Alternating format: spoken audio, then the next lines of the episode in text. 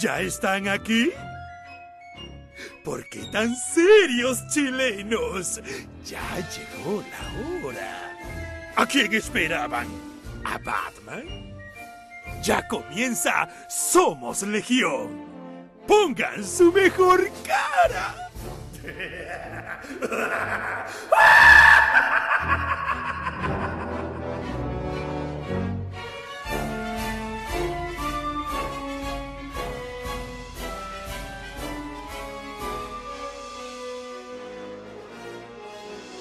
Bienvenidos amigos, amigas, primer programa de Somos Legión 2021. Feliz año, felicitaciones a todos, felicidades. Ojalá que, que sea un gran año para todos los que nos siguen siempre, dejando atrás ya todo lo malo que nos pasó el año pasado y comenzando un nuevo año con todo el ánimo, ¿o no? Michael Brilovich, el ruso. ¿Cómo está tío Claudio? ¿Cómo está el legionario? Igual, eh, como dijo Claudio, feliz 2021 para todos. Ojalá que sea un tremendo, tremendo año lleno de hartas series, películas, videojuegos, cómics, todo lo que nos caracteriza y lo que venimos a hablar, por supuesto, el día de hoy, con Jimán, como siempre, liderando nuestra, el line-up de este programa. Eh, nada, pues con hartas ganas de que sea un, buen año, mejor, más positivo. Ojalá que ya la vacuna nos permita tener una vida relativamente más normal, podemos volver a, a participar de comicones, eventos, etcétera, etcétera. Así que les mando a todos un abrazo y que ojalá tengan un muy buen año.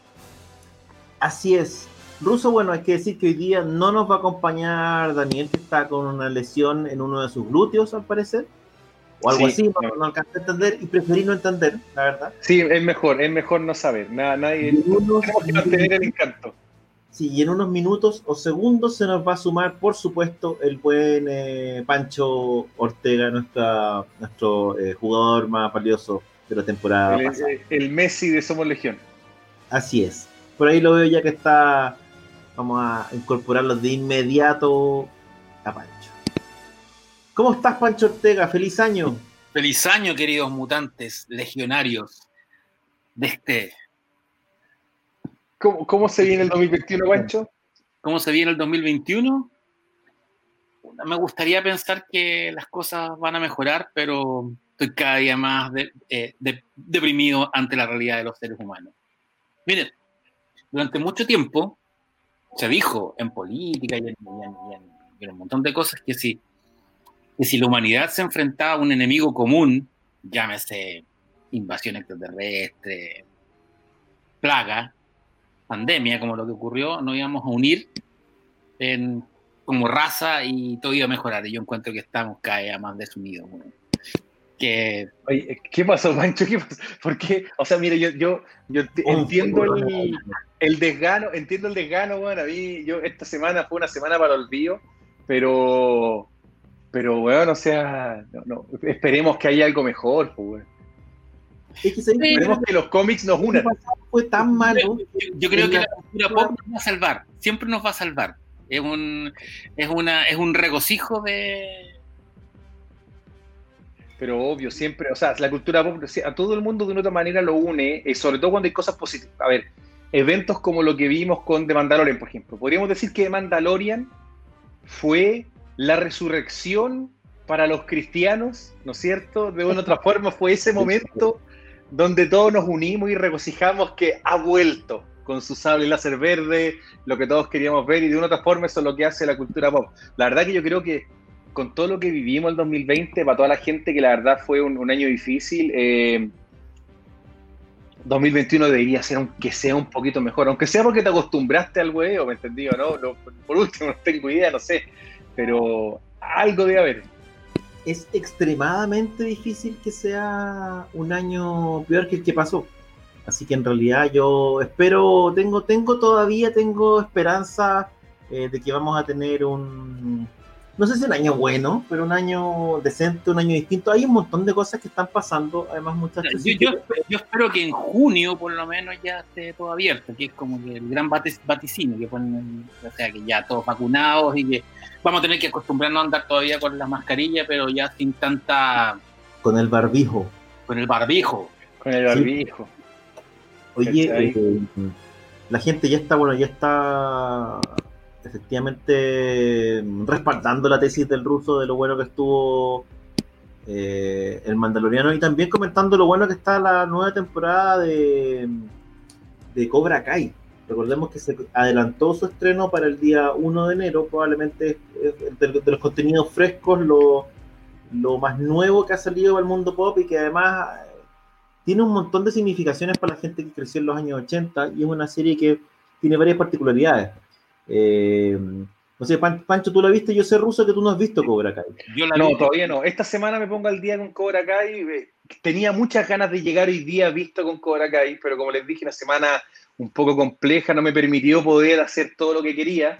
Así que nada, estoy al debe, al debe con eso. Vi lo que sí, eh, Transformers, por supuesto, y también comentar si quieren, yo vi la cuarta temporada, estoy viendo la cuarta temporada de Sabrina que está bastante buena por lo demás, bien oscura, bien, bien interesante. Yo Sabrina no he visto nada, pero Cobra Kai, a mí me pasa una cosa con Cobra, Kai, yo creo que Cobra Kai va a entrar a la historia, a la historia de la televisión. Cobra Kai es la mejor, peor serie de todos los tiempos. ¿Por qué? Está, parece una teleserie, los decorados son horrendos, los diálogos son espantosos, las actuaciones, ¿no?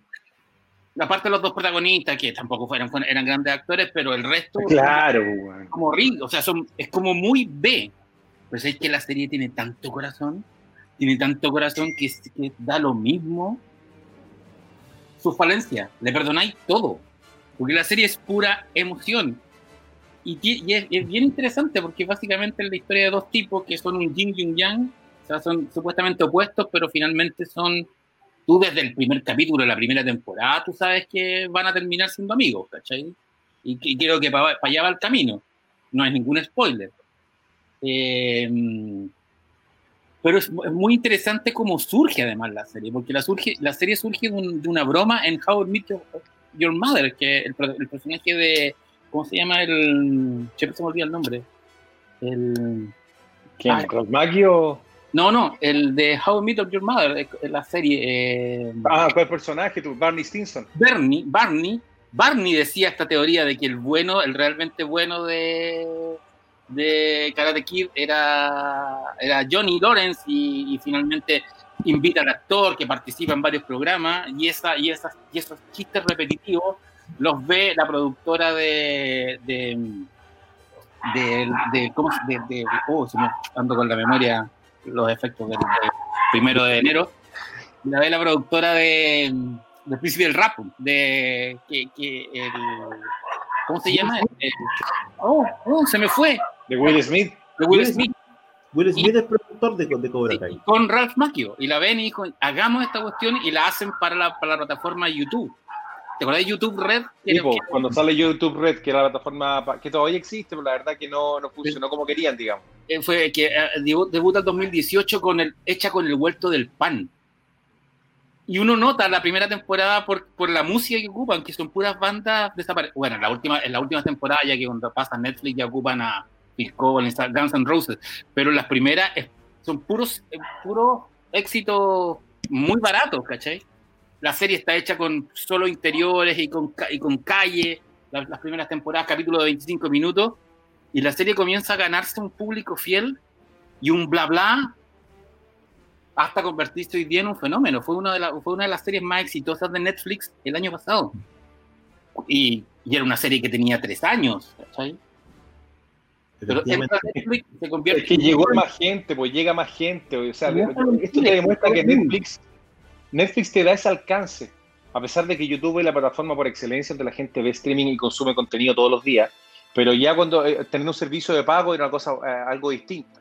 Sí, exactamente. Hoy día se nota que Netflix es el pivotal y que te permite llegar a mucho más gente y en ese sentido, claro, ayudó harto a que la gente viera las dos primeras temporadas y que se enganchara con la tercera. Ya sabemos que la cuarta está, está en producción, se está grabando.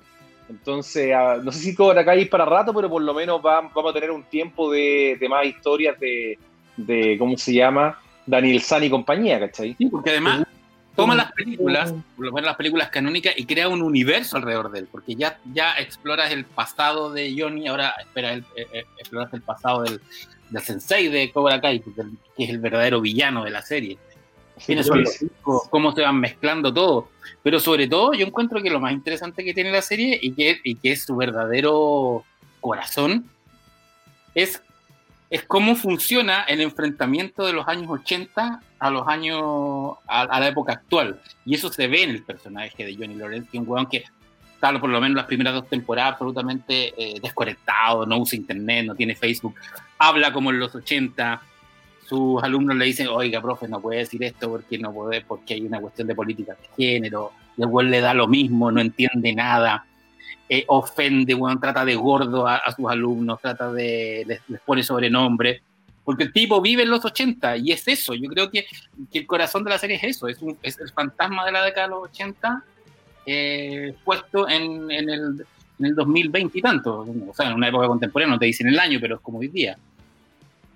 Pero la serie funciona, bueno, la serie, la serie tú la, te pones a verla y no podés parar Sabes que estás viendo un producto menor, un producto B, un producto que está mal hecho, que o sea, los decorados de la oficina, weón, ni teleserie el 13.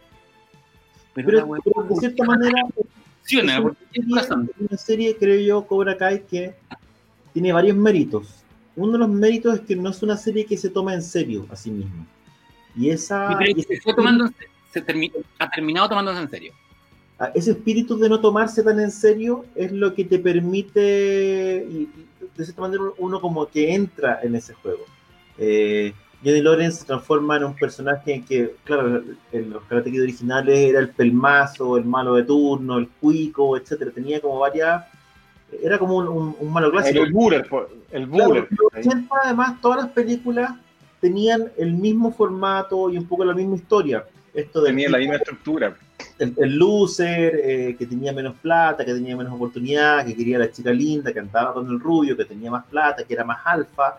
Eh, se producía el enfrentamiento y se, y se quedaba Daniel San con, con, la rubia en este caso. Y además con este concepto de karate, o sea, este concepto tan gringo de todas las cosas que no entienden, que puede ser una película de karate, una película de, de fútbol o soccer, como dicen ellos, de que hay algo o secreto, de que hay una patada especial, de que hay un tiro especial, que si tú lo aprendes y lo dominas, vas a hacerlo. Está replicado mil veces, ¿cachai? Karate Kid, de cierta manera, es como el poster child de, de, ese tipo de, de película, de ese tipo de cine súper ochentero. Pero lo que hacen acá es transformar esa, esa, esa mirada, esa visión tan ochentera, tan clásica, apelando a dos cosas, creo yo. Uno es la nostalgia, que es súper evidente porque está todo el tiempo presente para alguien que se crió en esa época y que vio Karate Kid, es un agrado revisitar eh, el mundo y ver la cantidad de capas que le agregaron los personajes y cómo esta trastienda de, de lo que pasó después también. Cómo humanizaron esos personajes que eran de cartón piedra originalmente.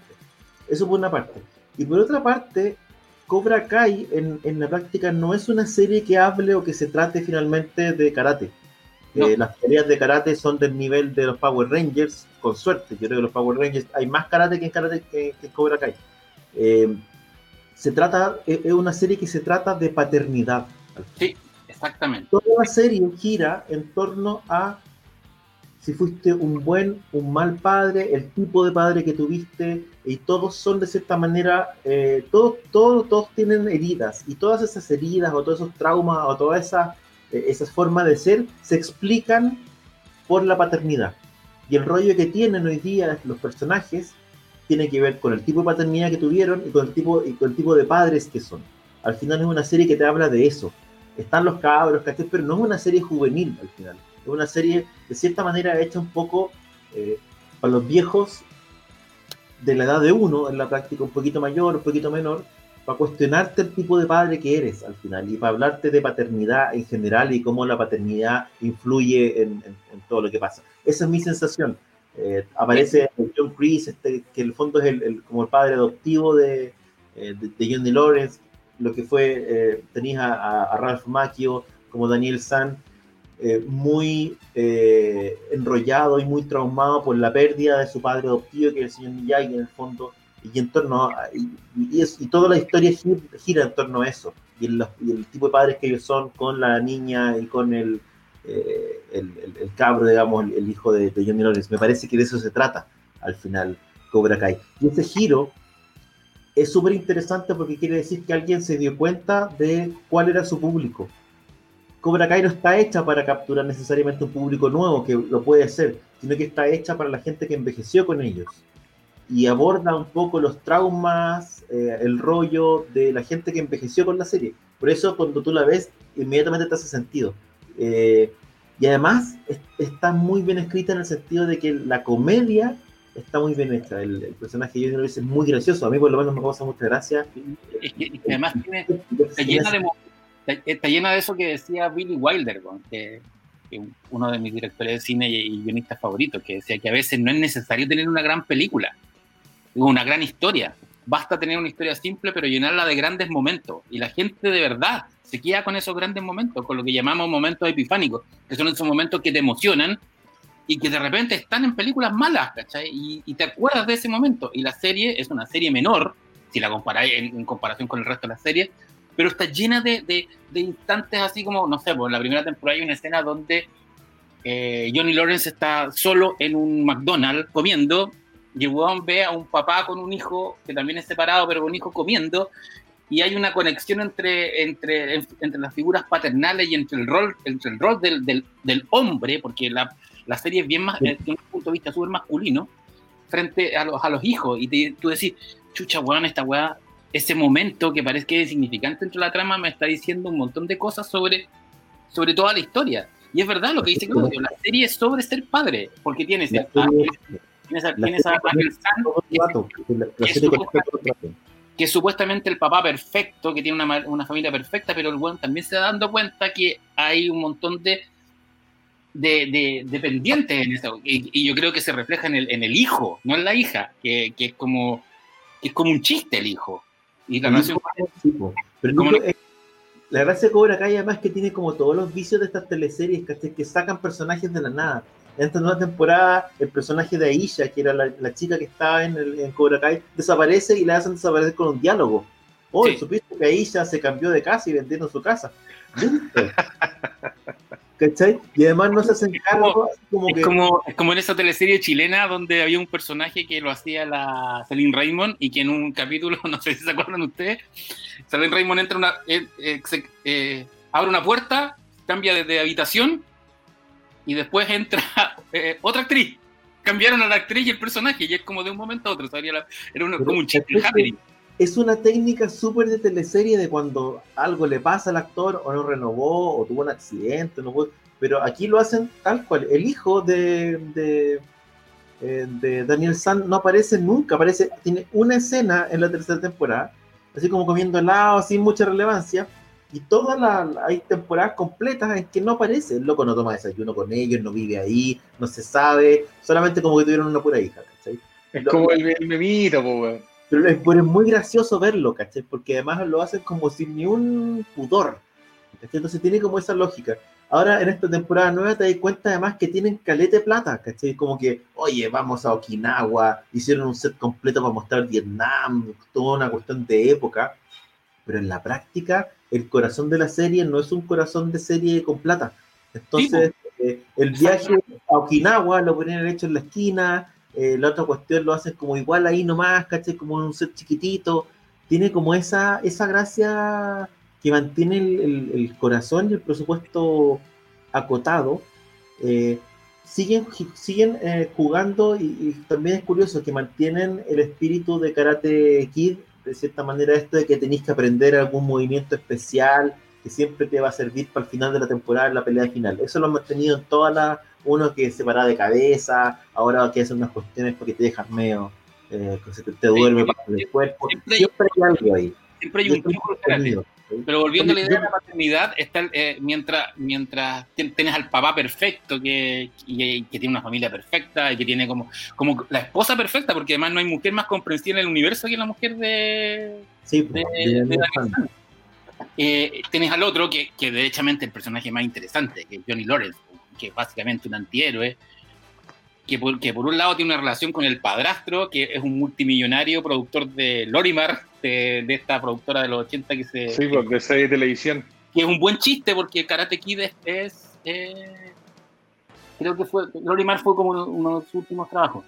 Y, claro, y este tipo que tiene, tiene que aprender a ser padre, porque aprende siendo padre a través del personaje latino de, de, y, y, a, y, a, través de él, de alguna manera, sentimos que se va a acercar al, a su hijo biológico, que además comparte doble paternidad, o sea, hay como una, como que eh, Daniel San es su, su, su sensei y, eh, y es el, el, rival de este loco. Yo no me acordaba que la primera Karate Kid es dirigida por el mismo tipo que hizo Rocky. Mira.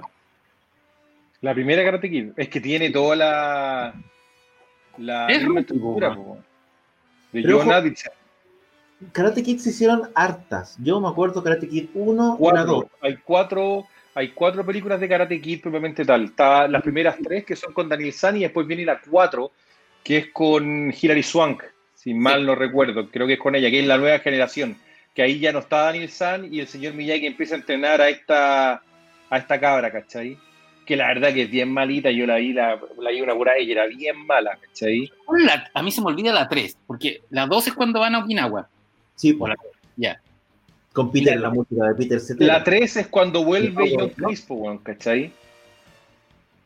Pero la La gracia es 3, en la 3 vuelve, John- vi- vuelve el malo, el, el sensei malo vuelve en la 3, ¿cachai? En la Con 2 un van a Okinawa y en la 3 vuelve el weón, ¿cachai? Vu- Vuelve con un nuevo eh, con un nuevo alumno, ¿cachai? La Y gracia esa- es que es la que tiene la patada, de, la patada invertida, ¿no? Tipo.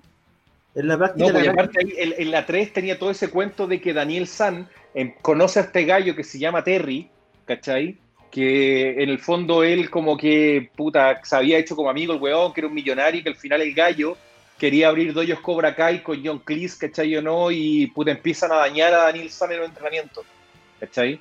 Y cuando llegan a la última pelea, el weón llega para la cagá, ¿cachai? O sea, bien, bien, bien paloyo y, puta, el señor Miyagi lo va a salvar. Es como la misma trama de la weá, ¿cachai no? Después vino el remake que se hizo con Jackie Chan y con el hijo Will Smith, pero la verdad que... O sea, Hay una donde, mala, donde Daniel San está, en- está muy molido en la pelea final y tiene miedo. Es, es- ¿cómo la se llama? Es esa. Porque el weón en el fondo lo que hacían era que toda la pelea como que el weón le, le diera le- golpes como maleteros, ¿cachai? Como que era de la costilla, como cu- cuestiones que no están, digamos, dentro del, de lo que es una pelea eh, sancionada, o sea, una pelea oficial de, de karate, ¿cachai? ¿no?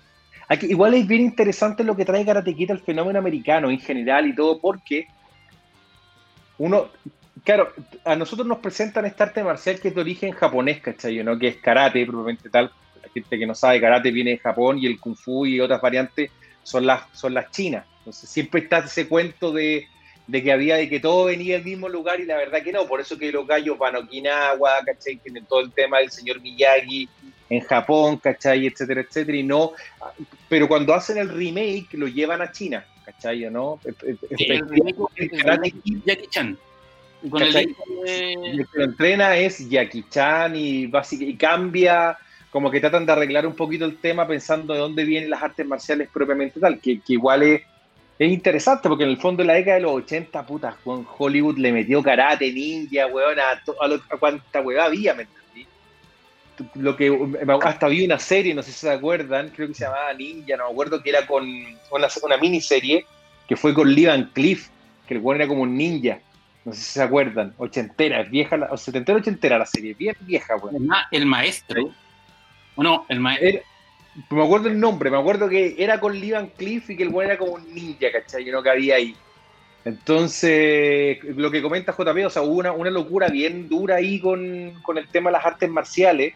En todo el mundo. Nosotros, y, nosotros estábamos súper pegados a, las artes marciales como te las presentaba el cine americano. Nosotros no teníamos mucha influencia todavía en esa época, en los 80, del cine de arte marcial, ¿no es cierto?, oriental, que después empezaron a llegar las películas de Jackie Chan de alguna forma, o algunas películas de Bruce Lee, que nosotros vimos acá. Pero la verdad que no pegó muy duro en, en los 80, o sea, más allá de algunos videoclubs que las traían los VHS pirateados pero no hubo ese tema de que, puta, tuviste todas las películas de Jackie Chan o del no sé cuánto, o lo que sea, ¿me Yo- entendí? yo me acuerdo de Creciste con Karate Kid. las películas de Jackie Chan, Proyecto A, se llamaba la típica esta en que se además que él no hacía nada con doble y se caía de eran buenas, muy que buenas. viene varias, pues un Drunken Master es la típica, ¿cachai? maestro no sé maestros, mejor. ¿cachai? Los no sé cuántos maestros del que tenía que aprender, y que todas siempre tenían la. Por eso digo, es interesante el fenómeno de cómo estas películas, cómo, cómo Cobra Kai nos recuerda lo que decía, lo que justamente dijo Claudio, es si tú, tú agarráis Karate Kid y le poní, cambiáis a Ralph Macchio y le ponís a Michael J. Fox, tení eh, los adolescentes. ¿cachai? Es la misma película. Exactamente la misma película. Y empieza a tomar varias y son exactamente la misma película, solamente que le cambiaste los adornos, ¿cachai? Y ahora lo que te trae, obviamente, la serie Cobra Kai es justamente este recuerdo de cómo se armaban y cómo se hacían esta serie, que es bien interesante, ¿cachai? Puta, ni hablar de los pequeños karatecas, ¿eh? Película de mierda que yo odié, weón, fue Los Pequeños Karatecas, weón. Pero, estaba, pero además estaba el pequeño karateka, que era con Jill Gerard, que era con este niño que, salía que, salía en las películas de Conan, el Conan el Destructor. Ese era Ernie, Ernie Reyes. Ernie Reyes y que era... Que salía en era, Ninja 2. Sí, y era, mm, era criado, era, era hijo adoptivo de Jill Gerard. Era como la vuelta de Jill Gerard después de Bob Roger a la, a la serie. ¿Cachai? Pero es interesante cómo, el, cómo, cómo, Cobra Kai trajo de nuevo a la vida una película que siempre fueron B, o sea, Karate Kid, fuera de la banda sonora, que obviamente Peter Cetera, ¿cachai? Yo no hizo una canción que le, le, o le puse una canción a la película que pegó mucho, ¿cachai? Eh, claro, son películas bien era, era, tremenda la canción, era como. Pero era la raja, si la canción básicamente adornó la mitad de la película, pues weón. ¿Cachai? Entonces, lo que, pasa es que, lo que pasa es que sabéis que Karate Kid, las, las, películas es bien parecida a la, serie, porque la primera película Karate Kid era una película barata, era una película que ocurría en barrios de Los Ángeles y que era puros interiores, una película que deben haberse demorado dos semanas en rodar. Pero la 3 ya tenía música de Peter, perdón, la 2 ya tenía música de Peter, etcétera, porque le fue muy bien, si a Karate Kid le fue súper bien, fue una de las sí, porque era, el que tú decís, era, tenía una estructura también de Rambo, o sea, perdón, de Rocky, la estructura del cabro, puta, que no le, que entre, de Rocky 2, mejor dicho, que entrena, ¿me entendí o no? Y en un entrenamiento más encima poco, ¿cómo se llama? Un entrenamiento poco, poco, poco, digamos, era poco reactivo, poco ortodoxo, claro, ¿cachai? No era el típico entrenamiento del hueón cortando, tomándose los seis huevos, yendo a correr, no, ¿cachai? Era pintando la casa, haciendo un par de weá, ¿me entendí o no? Que tú decís, puta, y después te das cuenta de que el weón pintaba, weón, ¿cachai? Y enceraba y con eso, weón, paraba los combos, ¿cachai? Que, que, era bien, era bien para la risa, weón. Tenía humor y era una película, al final era una película eh, de secundaria. Es como la clásica película de secundaria, pero con un tema de karate. Las películas secundarias, entre comillas, son, en general son todas súper parecidas, ¿cachai? Y encontráis a través de Karate Kid, High School Musical o lo que sea, ¿cachai?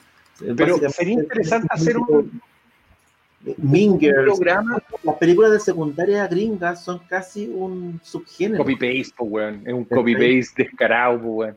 Pero sería interesante, como digo, hacer una o sea, en un capítulo hablar de todas estas películas ochenteras de artes marciales clase B que, que, de una forma les fue bien. American Ninja con Michael Dudikoff.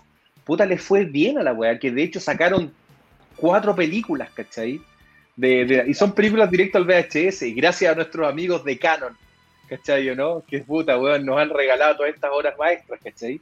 Pero acá se estrenaban en cine. Yo me acuerdo de haber visto por lo menos un American, American Ninja en cine. Michael Dudikoff. Y, los comerciales. Yo la, vi, en la tele con, con, ¿cómo se llama? Con mi, esa película yo la vi con mi viejo. Son, para mí, son, esos son los recuerdos ochenteros de, de ver con tu viejo esas películas, ¿me entendí? ¿Cachai? que puta le gustaba las, igual que a uno, ¿me entendí? Porque eran, eran, eran, eran películas de domingo, de tardes de cine, ¿cachai? De estar almorzando, comiendo algo y estáis viendo, viendo estas películas, ¿me entendí? Igual que Karate Kid, yo Karate Kid la vi con mi papá, ¿me entendí? ¿no? Y puta, claro, porque mi viejo practicaba artes marciales, ¿cachai? Mucho tiempo. Y él fue el que me incentivó a mí cuando era chico y toda la weá. Y claro, puta, vimos Karate Kid y toda la cuestión y era era, era entretenida, me entendido, ¿no? ¿Ruso, ¿por te identificabas más con Lorenz en esa época? No, o sea, no, porque era, puta, era más chico, weón. Entonces era, no, no había como una identificación ni con uno bueno ni con uno malo, ¿cachai? Sino que todos queríamos entrenar y obviamente aprender a hacer la, la patada, ¿cachai? La postura de la grulla con la patada y todo lo que Era como el cuento de todos los que, los que habíamos visto Karate Kid, Igual que, puta, si creciste viendo Van Damme, weón, hacer la patada con giro era, pero weón, practicar y para sacar la weá. Y tata hasta que ya te empezó a salir y era como, ahora una weá que no te sirve absolutamente para nada en la vida real, weón. Porque tú le dices, ah, weón, espérate, mueve una vuelta. Te digo, weón, vinieron cinco weón y chava la mierda. ¿Me entendí? Pero la película era vistoso, weón. Me acuerdo de los cabros chicos haciendo haciendo la patada de la grulla, weón, después de ver pues, por ahí. capítulo, como si fuera ayer. ¿Alguien, alguien reco- recordaba ahí a Cristian Pulido y al gran eh, Menahem Golan, Delta Force del 85 con el indestructible Chuck Norris y su moto con lanzacohetes. Chuck Norris era. Películas Norris hechas tuvo de- animada. ¿Cómo, cómo? Chuck Norris tuvo serie animada y los, y Sí, los-. Chuck Norris y los, Sí. y los comando, karate comando. Sí, Y- po. Eh, estaba el, un cómic también. el Corvette, Ojo, el ojo karate, de Corvette, era un Corvette con sierras y con cuestiones. de Karate Kid también hubo serie animada y juguetes, si mal Sí. no recuerdo. Hubo serie animada de Karate Kid.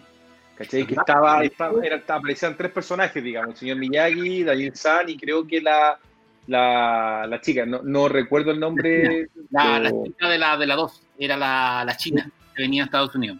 Lo que pasa es que cuando Sí. don Claudio decía tuvieron juguete, hay una cuestión que nosotros no, no tuvimos acá en Chile. Lo hablaba una vez con el Gonzalo Ollanedel. Tú empezás a, bu- a bucear en internet y prácticamente todas las series y las películas de los 80 tuvieron línea juguete. Sí, O sea, el- del auto fantástico, los magníficos, eh, Manimal, Automan, todas tuvieron línea juguete. Oh, igual yo, yo no, vi el auto, no. hubiese sido feliz teniendo el, el Lamborghini Countach de Automan. Esa es, es una serie muy corta, creo que fueron 12 capítulos, no fue más allá de eso. A mí me gustaba mucho. el auto volaba en- y, y- era un Lamborghini, tenía razón. El auto Era un Lamborghini Countach. Tenía un Lamborghini Countach, estaba el avión y me acuerdo del helicóptero. No recuerdo una a lo moto. mejor los vehículos más. ¿cachai? moto. También se Pero tenía- Claro, porque tú tenías, tenías, estaba, era, bueno, el protagonista Walter Navy, que, er- era Desi Arnaz Jr., ¿cachai? Eh, y tenía Automan, que era Chuck eh, Warner, creo que se llama, Chuck Wagner, creo, no, no, por ahí era el nombre de la que salieron un par de cosas más, y después más no lo vi Automan, y era buena, a mí me gustó mucho la serie, pero duró nada. Nada, tenía nada, yo tenía un compañero en el sur que era hijo de Milico, que era hijo del, del mayor del, del, o sea, del, sí, del comandante del, del, regimiento Victoria, y una vez fue a Estados Unidos con el papá por una cuestión de que lo llamaron de las Fuerzas Armadas, un verano, y volvió con un lobo del aire, que era como de este porte, y, con los, y que tenía lo- al, a, al- a Stringfellow Hawk y a Dominic Santini con el uniforme y los podíais meter en el helicóptero y el helicóptero se le abría la- los lanzacohetes y todo, era como dicas. Ay, weón. Era increíble, weón. era increíble. Y, era, era- y, y venían, con- ¿te acordás? Los, los juguetes antes venían con catálogo. Sí, pues. Sí, pues tú mirás el catálogo la vida, weón. y, y creo que era Kenner. Kenner. Y no solo estaban los juguetes de Airwolf, también estaban los del Auto Fantástico, los de, no me acuerdo qué serie, de los Magníficos también estaban en ese catálogo. Y que hay locos, nunca iban a llegar. Que Lobo, que la serie Lobo del Aire, la, la serie Lobo del Aire, a ver, todas estas series de auto o de vehículos super, que, bueno, o sea, tuviste Halcón, tuviste Auto Fantástico, Lobo del Aire, después más adelante vino la serie, ¿cómo se llamaba? La de la lancha, que tenía, ahí estaba con Hulk Hogan, Trueno en el se llamaba Trueno en el Paraíso, ¿cachai? Eh, cosas, todas tenían una mecánica relativamente similar y de una otra manera, claro, convertía ya, igual que la camioneta, la, la camioneta de, lo- de los magníficos, y no sé si vieron que hace poco se estaba subastando, una de las que ocupaban justamente para los shows y todo, fue- o sea, puta, se convierten en algo muy atractivo, ¿cachai? O sea que toda esa moda, más toda, toda esa moda de los vehículos, esa moda de los vehículos fantásticos comienza en el cine con dos películas del año 82, con Firefox, la de Clint Eastwood que se, re- se roba este avión que lo manejáis con el pensamiento, él piensa en ruso, y Relámpago Azul, pues, la del helicóptero policial. Que ese es muy divertido, porque a Relámpago Azul le va tan bien que Donald P. Belisario decide copiar a Relámpago Azul y hace Lobo del Aire. Y la Universal dice, no, nosotros tenemos el original, y llevan a Relámpago Azul a la serie, después, y, la- y a la serie Relámpago Azul le fue horrible, Sí, pues. le fue súper mal. En, en cambio, a la película de dos años antes le fue, eh, le fue súper bien. Y luego del aire es que es copia de la película, la serie es copia de la película, y bueno, en enredo de. Pero es loco porque Pero- todos empezaron a empecinar en hacer series sobre vehículos extraordinarios. El auto fantástico, Cóndor, que era la moto, que en rigor se llamaba Halcón Callejero. Pero acá la- el Mega la, la da como. Y era como una moto con carcasa de cartón piedra, una cuestión. Era, bueno, era más feo. Era- la moto era horrible. Porque tú mira, tú incluso al día de hoy tú miráis el auto fantástico y es rico. ¿Cachai? El auto fantástico. El Pontiac que tenía el weón, ¿cachai? Hasta el día de hoy tú decís, ya, se ve bien. La camioneta de los, de los magníficos la miráis y decís, ya, yo la tendría, ningún problema. El helicóptero Lobo del Aire, yo ayer estaba viendo, el, estaba viendo en YouTube el Lobo del Aire contra Lobo del Aire 2, el Red, el Red de el rojo, el rojo. El rojo, el que hizo ya. o cuando pelea con Moffett, ¿cachai? Toda la cuestión. Se veía bien. Pues tú miráis la moto, weón, y puta la weá se veía tan mal, weón, hasta en esa época era, era infumable, era terrible la weá. Mal presupuesto, todo mal. Mira, aquí Cristian Pulido dice Relámpago Azul tuvo esta película. No, pues fue al revés. La película fue primero, fue el año 82, y la película es la que, la que le va tan bien porque es la primera producción de Hollywood grande, de hecho es de John Byham, del, director de Fiebre Sábado por la Noche. Y es una película que fue increíblemente bien y esa película gatilla toda la moda de los vehículos fantásticos. Las series posteriores, dos años después, como que agarraron el concepto porque a lo del aire, que era copia de Relámpago Azul de la película, le fue bien, entonces... Porque luego el aire parte, el primer capítulo es una película para TV. Sí. ¿Cachai? Un, un, capítulo extendido que llaman, pero en el fondo era un, TV movie, ¿cachai? Que sacaron. Eh, y les fue muy bien y siguen. de hecho, te la venden aparte, incluso. Viene como la película de. Creo que creo que, toda, que, que, es uno de los capítulos pilotos más caros de la historia porque tenía era eh, ocurría en ¿te acordás que lo del aire se lo robaban los libios y, y, tenía un lío presupuesto la, la, la, película no y aparte que tenía un buen si tú lo pensáis bien tenía un, buen elenco. O sea, ya Michael Vincent en esa época, a pesar del hecho mierda que después tuvo el weón, todavía era un actor que, que puta de los pintones de Hollywood. Tenía era, era, era, John Michael Vincent fue el actor mejor pagado de, de, la televisión de esos años. El weón era Tom Cruise. Era, mal, qué, mal, terminó el amigo. Hecho corneta, murió el año, el año murió el 2019, pero hecho mierda, le cortaron una pata, no, todo mal. Todo, todo mal. tuvo un buen elenco. Si tú lo pensáis, los magníficos y Lobo del Aire deben de ser de esa época los mejores elencos, porque si tú tomáis el auto fantástico, Michael, eh, ¿cómo se llama? Eh, David Hasselhoff, perdón, ¿cachai? No, en ese, no era, no estaba en su pique en ese momento, ¿cachai? Esa bien, ¿cachai? Te voy a cagar, Claudio. ¿Ah? Te voy a cagar. Perfecto. te salió quien lo tiene más grande, bueno, al tiro, bueno. Ahora, lo interesante del auto fantástico era que más allá de la tecnología, era la personalidad del auto. Kit se robaba muchas veces la serie, la dinámica que tenía con, Michael, con Michael Knight en este caso. Era, era, era, puta, era entretenida la serie, ¿cachai? Y después hubo una película también. Curioso el concepto de que tú en tu serie tenías que tener cosas que fueran características, ya no solo eran eh, los personajes que cada uno cumplía un rol, el mecánico, el chistoso, el valiente, el inteligente, sino que además tenías que tener vehículos pensando, yo no sé si pensaban en juguetes, fíjate, o pensaban de inmediato en la serie animada y el juguete, pero el tema del vehículo era súper clave, ¿cachai? Y había merchandising, obviamente. Me imagino que corresponde un poco lo que, al fenómeno estoy especulando, ¿cachai? Pero me imagino que tiene que ver con lo que pasó con el Batman 66 y el Batimóvil, eh, que generó una venta de merchandising, venta de juguetes, que a partir de eso se empezó a replicar el, el, fenómeno. Ahora, claro, lo que estamos hablando son series que, no sé, en que el, vehículo pasó a ser un protagonista de, la serie hasta que tenía un vehículo que habla, digamos, ¿cachai? Que era como llegar a la cuestión del extremo pero si pensáis, pensáis en las series de la época, ¿te acordáis de los vehículos? probablemente este debe ser el más conocido. El que lo hicieron bien, fueron emblemáticos, obviamente, el General Lee, ¿cachai? El ese Dodge fue en puta era una cosa que todos lo queremos, incluso con la bandera confederada, vea lo mismo lo que significa hoy día, ¿cachai? Es bonito ese Dodge Charger, weón. es bonito, el auto en la del 69, que era el, el, el General Lee. Ahora, ¿Qué es lo que pasó con el, con el General Lee? ¿Qué es lo que pasa hoy día con el General Lee? Que por el tema de la bandera, que fue adoptado por los grupos de derecha, libertarios, qué sé yo, está prohibido. Esta figura que tengo yo eh, acá, que en el fondo corresponde a uno metálico que era armable, ya no existe. No se comercializan hoy día eh, figuras del General Lee por el tema de la bandera. De hecho, han estado varias veces a punto de cancelar la serie y las repeticiones. Entiendo que está en Amazon Prime. Creo que ha habido presión para sacarla. Estos vehículos, mira, esta es la versión chica, del General Lee, que este es de RTL, no es de Hot Wheels. Esto es del año 81, creo.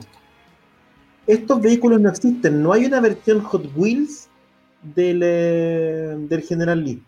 Y tiene que ver con que los problemas, por los problemas de licencia asociados al uso de la, la bandera confederada, pues, Yo me lo compré en Estados Unidos, este chiquitito, en una tienda así como de juguetes usados, que pillé un par y me, traje porque siempre quería tener uno, ¿cachai?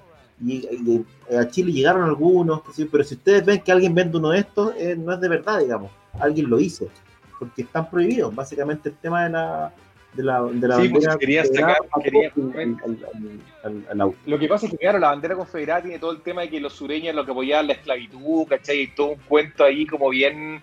Pero que de una u otra forma la serie nunca trató de eso. Se trataba de que eran estos sureños que en el fondo vivían más hacia el campo, que hacían lo que ellos, lo que, lo que llaman los gringos el moonshine, que es este whisky casero, ¿me entendí? Y que, claro, tenían todo su cuento con la ley, con, con, con, con ¿me entendí? ¿no? Eh, pero nunca trató del tema confederado, nunca tuvo algo que tú dijeras, yo y sí, efectivamente. No, no tiene ninguna relación, no tiene ninguna relación. Nada, ¿cachai? Y de hecho para nosotros, que nosotros no tenemos un, o sea, para nosotros el tema de la historia americana es historia, no tiene ninguna connotación negativa la bandera, ¿cachai? Claro, hoy día en el fondo viene con el tema del redneck, con el tema, pero, pero no, pero para nosotros no significa nada acá en Latinoamérica, en Chile, en ninguna parte. Entonces, es como bien raro cuando te importan eso. uno es la bandera del techo del general Lee. Esa era como la única significación que hubo, un proyecto de serie hace poco y lo bajaron precisamente por la por toda esta polémica, porque si ustedes recuerdan, había un background en los Duke de Hazard que era que el tío Jesse y Boss Hawk habían sido amigos y socios en la juventud. De hecho, los dos er-, eran traficantes de este whisky casero y, y tenían, tenían un pasado juntos. Y, iban a hacer esa historia, pues, iban a hacer esa serie y. Bueno, pues es la no, Es muy difícil tocar esa cuestión es terrible, bueno, esa la, la, esa una, la GMC que ocupaba Los Magníficos, que para mí Los Magníficos también fue una, una serie muy buena. Ahora, siempre me llamó la atención que en todos los lugares donde Los Magníficos se quedaban encerrados, ya sea salacuna, eh, juguetería, supermercado, había, bueno, soldadura, ¿cachai? ¿O no? Había, tenían sierras, sierras circulares, tenían de todo, ¿cachai? No importa si los buenos se quedaron en una letrina en el desierto, pero tenían acetileno, tenían de toda la weá, ¿cachai? No, y lo, otro que tenían lo, magnífico es que en, la intro te decían que, bueno, hay un, detalle muy heavy, que en Argentina y Chile sacaron la, de los créditos a la actriz, porque se llama Belinda Culea, el, la, del personaje femenino, entonces no la presentaban porque por razones evidente. No, pero que te decían en la presentación, si usted tiene problemas, eh, o sea, te decían que, que, la policía militar los estaba buscando y estaban arrancando, pero cualquier, cualquier persona que tenía problemas los podía ubicar, weón. Entonces, todos menos los militares podían encontrar a los magníficos, que era, una serie cuyos, cuyos capítulos estaban hechos con cierto molde. Sí. Tú tenías, es como que estaba, tú si lo mirabas, o sea, mirándolo con el tiempo, uno lo disfrutaba, da lo mismo pero si te acordáis ahora, la estructura era súper similar y te cambiaban el caso, qué sé yo, tú sabías que llegaba un momento en que, como decía el ruso, lo ibas a ver como construyendo algo con siempre la misma música. ¿Cachai? De hecho, después de eso, que era como la parte previa. la, la, toma con las manos, ¿cachai? Lo mismo, ¿cachai? Era siempre lo mismo. Siempre poniendo el tubo, ¿cachai? Sí, pues. Pero, pero era, era, la, pero pues, era la raja. Parecía como construyendo. Era siempre igual. el molde pues, era la raja. Yo digo, o sea, para mí era la raja. Después de grande empezar y decía, pero la cagó. Bueno, esto, bueno, hay soldadura al arco, buen balones con oxígeno, bueno, en todas las casas. Es, es, como decía el doctor Brown, bueno, en los 80, bueno, el plutonio se compra en la farmacia, debe ser lo mismo con, con las máquinas de soldar, bueno, está todo disponible para la gente, bueno, ¿cachai? Quiere para cagarse la risa, weón, pero bueno, así funcionaba la weá. Ahora, volviendo. Por ahí se acordaban también del auto de Starkey Hatch, ¿cachai? Otro súper buen ejemplo, el, el auto de, de, Magnum, ¿cachai? Todos tenían. Ese, el Ferrari de Magnum era la raja, weón. Bueno, el Ferrari y el Ferrari blanco testarosa de Don Johnson en Miami Vice era un sello. Miami Vice. Pero viste que los 80 estaban marcados por estos sellos que te, te permitían vender si de una u otra forma el DeLorean también viene a ser parte de, una tradición ochentera de estos vehículos icónicos. Porque si nos ponemos a acordar ahora de, claro, tenía un montón de, tenía puta las tortugas ninjas, pues tenían un dirigible, bueno, unos buenos que vivían en el tenían una furgoneta, un furgón arregladísimo, tenían dirigible, moto. En el caso de los, de, los, de, los, de los dibujos animados siempre estaba, siempre existió, porque obviamente hay una ligación, una ligación entre dibujos animados y juguetes, ¿cachai? Pero es curioso que además haya existido en el caso de las series y películas, además también, ¿cachai? Eh, como esa, ese concepto de que tenemos que tener un vehículo especial, que sea recordable además, que sea parte de la... A mí bueno, me, llama la atención porque es algo que ya hoy día creo que ya no pasa tanto. No, pues no hay... Yo no sé si ha salido series que, que, que, o sea, en los 2000, si mal, a ver, hubo, hubo varios intentos de traer de vuelta al auto fantástico. De hecho, hubo una serie que se llama, que era como el equipo de los autos fantásticos. Yo me acuerdo que esa serie era noventera. Ahí corríjame la gente, pero recuerdo que era un equipo que habían, eran autos distintos, ¿cachai? Del mismo Night Industries, que era la compañía que había hecho aquí. Hubo una película, El Auto Fantástico, donde en el fondo ya después de que hicieron mierda el Pontiac, ocupaban otro auto para interactuar con él.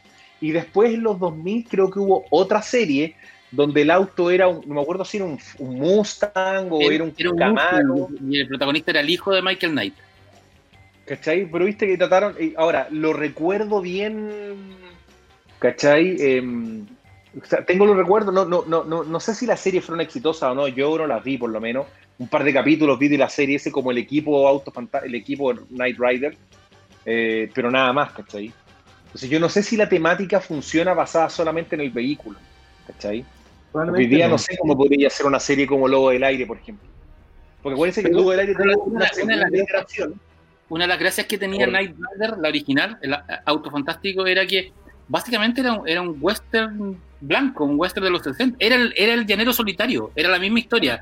Un policía que lo dejaba, que, que, que le deformaban la cara y lo reconstruían con la, una nueva identidad de un hombre que no existe y que recorría la, eh, las zonas rurales de Estados Unidos, o sea, las carreteras en este auto negro que era como su, como su corcel en el fondo. De hecho, se llamaba Knight, caballero, y tenía un caballo de, de símbolo. Y era eso, era un, cowboy en su corcel mágico llegando a, pueblo y solucionando problemas y siempre quedándose con la chica linda.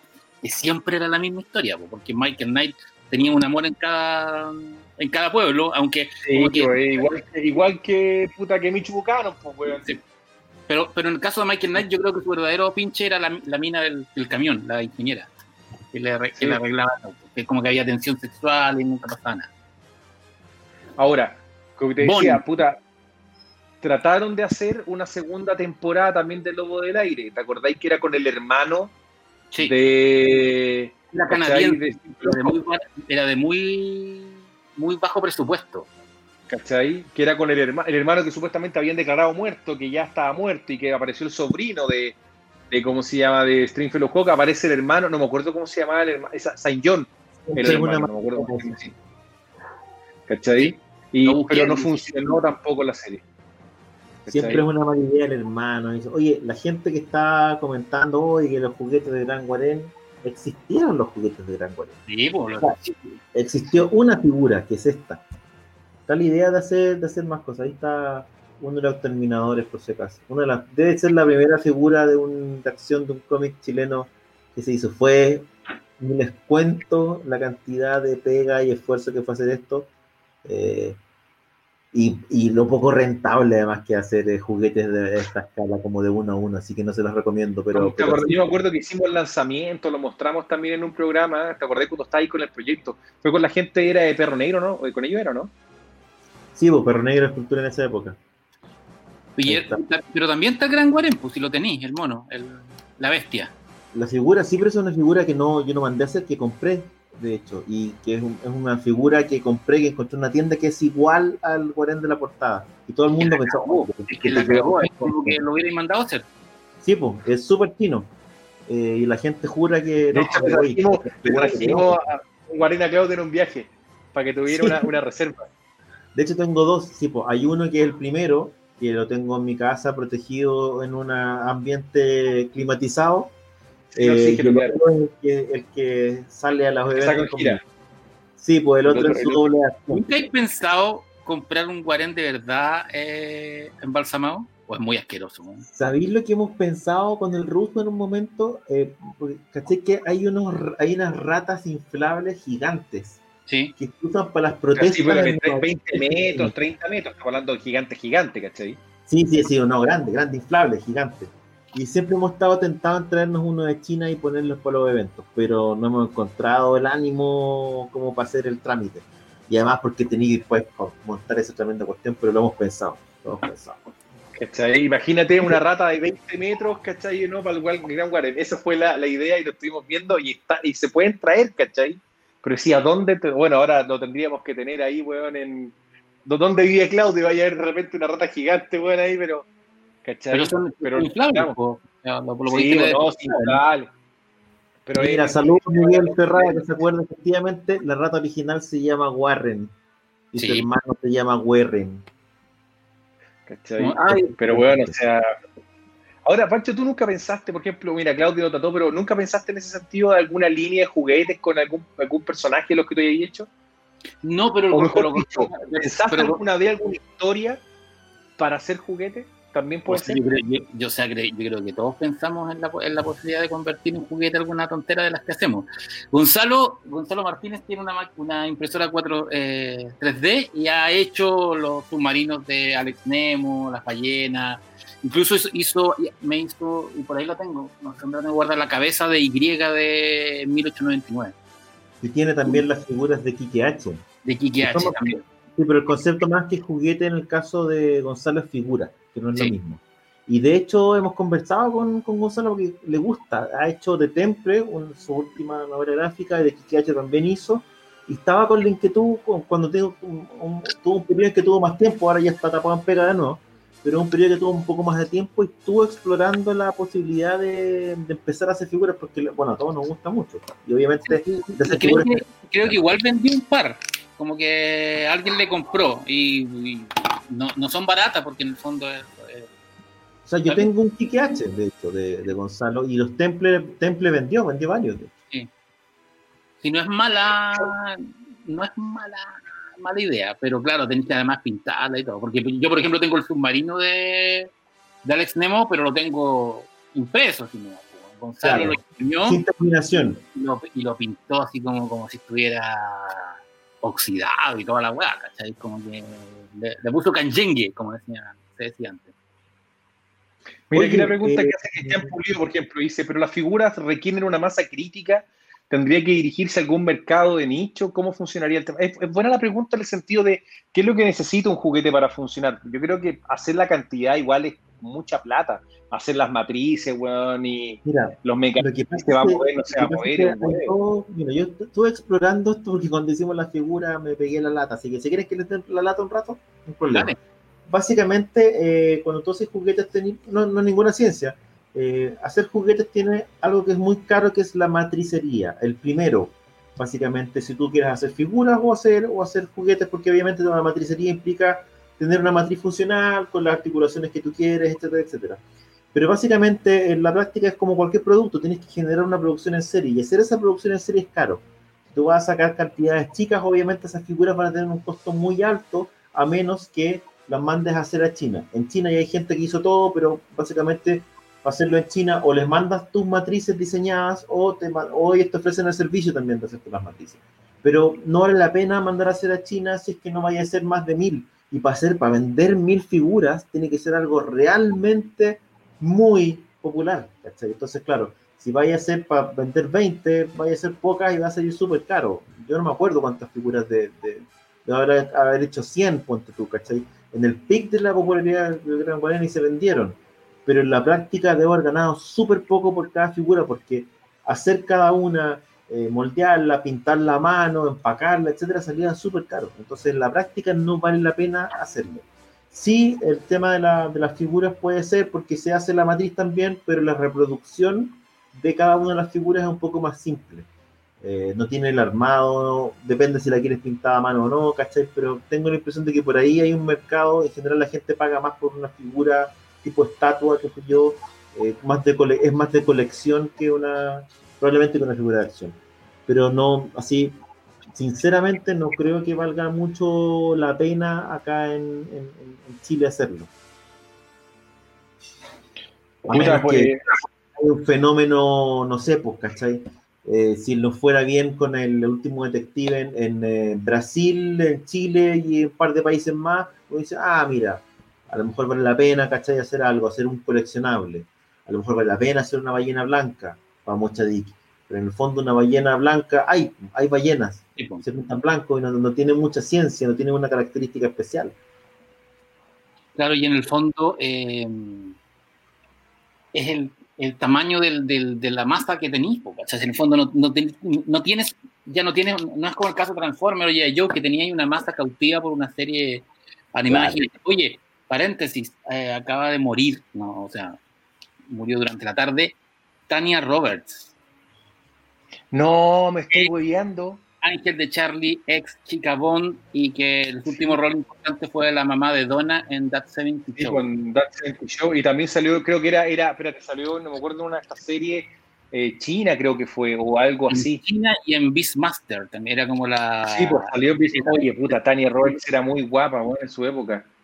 Sí, pues fue, era como, fue como mismo universo, además. Era como, o sea, fue Display, ¿cachai? ¿o no? Salió, salió en su momento Murió a los 60. No tenía idea. Murió joven, pero no, no cachan de qué murió. Era joven, pues, ¿no? Sí. 65 años. Aquí te me. Sí, murió, 65 eh, años, no era, no, no, no era tan vieja. sí. Tuvo un colapso respiratorio y no, no, te dicen de qué. Pero claro, ella, eh, su gran. Claro, fue China, pero su gran rol en el cine fue era la chica Bond en View to Kill, la, la película. Sí, pues. es la última con Roger Moore que tenía la canción con de Duran Duran. Mira, que paz descanse más años. Se nos están yendo todos los grandes. Tania Roberts. ahora, ella, ella, fue, ella fue un ángel de Charlie, pero hacia el final, no fue de las primeras. Mm, claro, ella, ella, ella reemplazó a Kate Jackson cuando se va Kate Jackson. Claro, reemplaza, cuando ya estaba Cherry Ladd, no estaba Farrah Fawcett. Claro. Cherry Ladd es la, primera que es la primer, el primer reemplazo que se va. El primer reemplazo, pues bueno. La única, que se mantuvo, la, única que se mantuvo siempre fue Jacqueline Smith. Jacqueline Smith, claro. Ella estuvo hasta el final. ¿o no? La, la, sacaron, weón, la sacaron con, con, los pacos de allá, weón, ahí para que no se llama los de Charlie. Sí, Pero la otra sí, pues estuvo con Tania Roberts, weón. Mira, weón, puta mancha, no sabía, weón. La mamá de Donna, weón. La mamá de Donna Pinchiotti en en That 70 Show, que era como la mamá rica, ¿te acordáis que todos tenían, como que la buscaban? Bueno, That 70 Show hoy tenía otra serie que también la, sacaron porque uno de los protagonistas está metido en temas de abusos. Y, bueno, Danny Masterson, pues, bueno, Danny estuvo metido ahí con denuncia de violación y un montón de weas más, ¿cachai? Ya, partió, partió uno, pues, bueno, sin Friends y sin Tanya Roberts.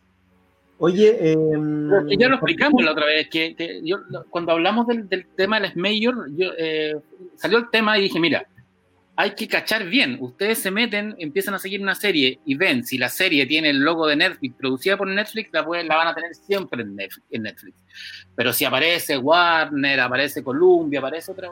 Ojo, véanla rápido porque evidentemente puede estar pero, así, al margen y antes de meternos en Transformers, yo no pensé que iba a haber, weón, el, los trending topics que hubo el primero, weón, con Netflix y Friends, weón. Sí, pues. Es que Friends. Me llamó la atención. Bueno, pero Netflix, o sea, Friends se va a la plataforma de Warner, a HBO Max. Se supone que iba a Cuando salga, pues, weón, cuando salga Latinoamérica, pues, weón, ¿cachai? A todo esto se confirmó, vieron que se confirmó para marzo, ya es el estreno de la Justice League de Snyder. Pero todavía no sabemos cuándo hay HBO Max, ¿no? No, no en Latinoamérica, pero sabe que el estreno va a ser en marzo, digamos. No sería malo hacer un estreno mundial de la plataforma con el justo con, Justice League, ¿cachai? Pero. No creo que alcancen, ¿no? Tengo dudas de eso. Capaz que, capaz que llegue a salas. Bueno, viste que el Juan estaba pidiendo, viste, cachaste dos weas que me llamaron mucho la atención. Uno, que el Juan está pidiendo que se estrene en sala. Y dos, viste que los fans del Juan empezaron otra campaña, weón. ¿Cuál? Dice que, que se haga el, el, el, ¿cómo se llama? Snyder Extended Universe, que en el fondo se, se, se hagan todas las otras películas que el weón quería y que extienden el universo de Snyder, weón. Qué falsa el amigo. Igual, Wonder Woman convertida en la película de más baja calificación de, del DCU. La han hecho mierda en todas partes. Yo no sé si es peor que pero están diciendo que es peor. ¿Qué cuál? Oye, a propósito de estrenos, este, bueno, partimos un nuevo año y se vienen una serie de estrenos, o suponemos que se van a venir una serie de estrenos eh, de cine. Como para que se hagan una idea, voy a repasar algunos de los estrenos que se vienen por mes. Así que la gente saque lápiz y papel y anoten su agenda eh, pascualina. El eh, pascualina, claro, claro. El 26 de febrero se estrena la nueva película de Tommy Jerry, animada. El 19 de marzo, Morbius. El 2 de abril, No Time to Die, la nueva película de James Bond. El 16 de abril, eh, el reboot de Mortal Kombat en live action. El 7 de mayo, Black Widow. El 21 de mayo, para el combate naval de Kike, se estrena Godzilla vs. Kong. El 28 de mayo se estrena Cruella, la precuela de 101 Dálmatas.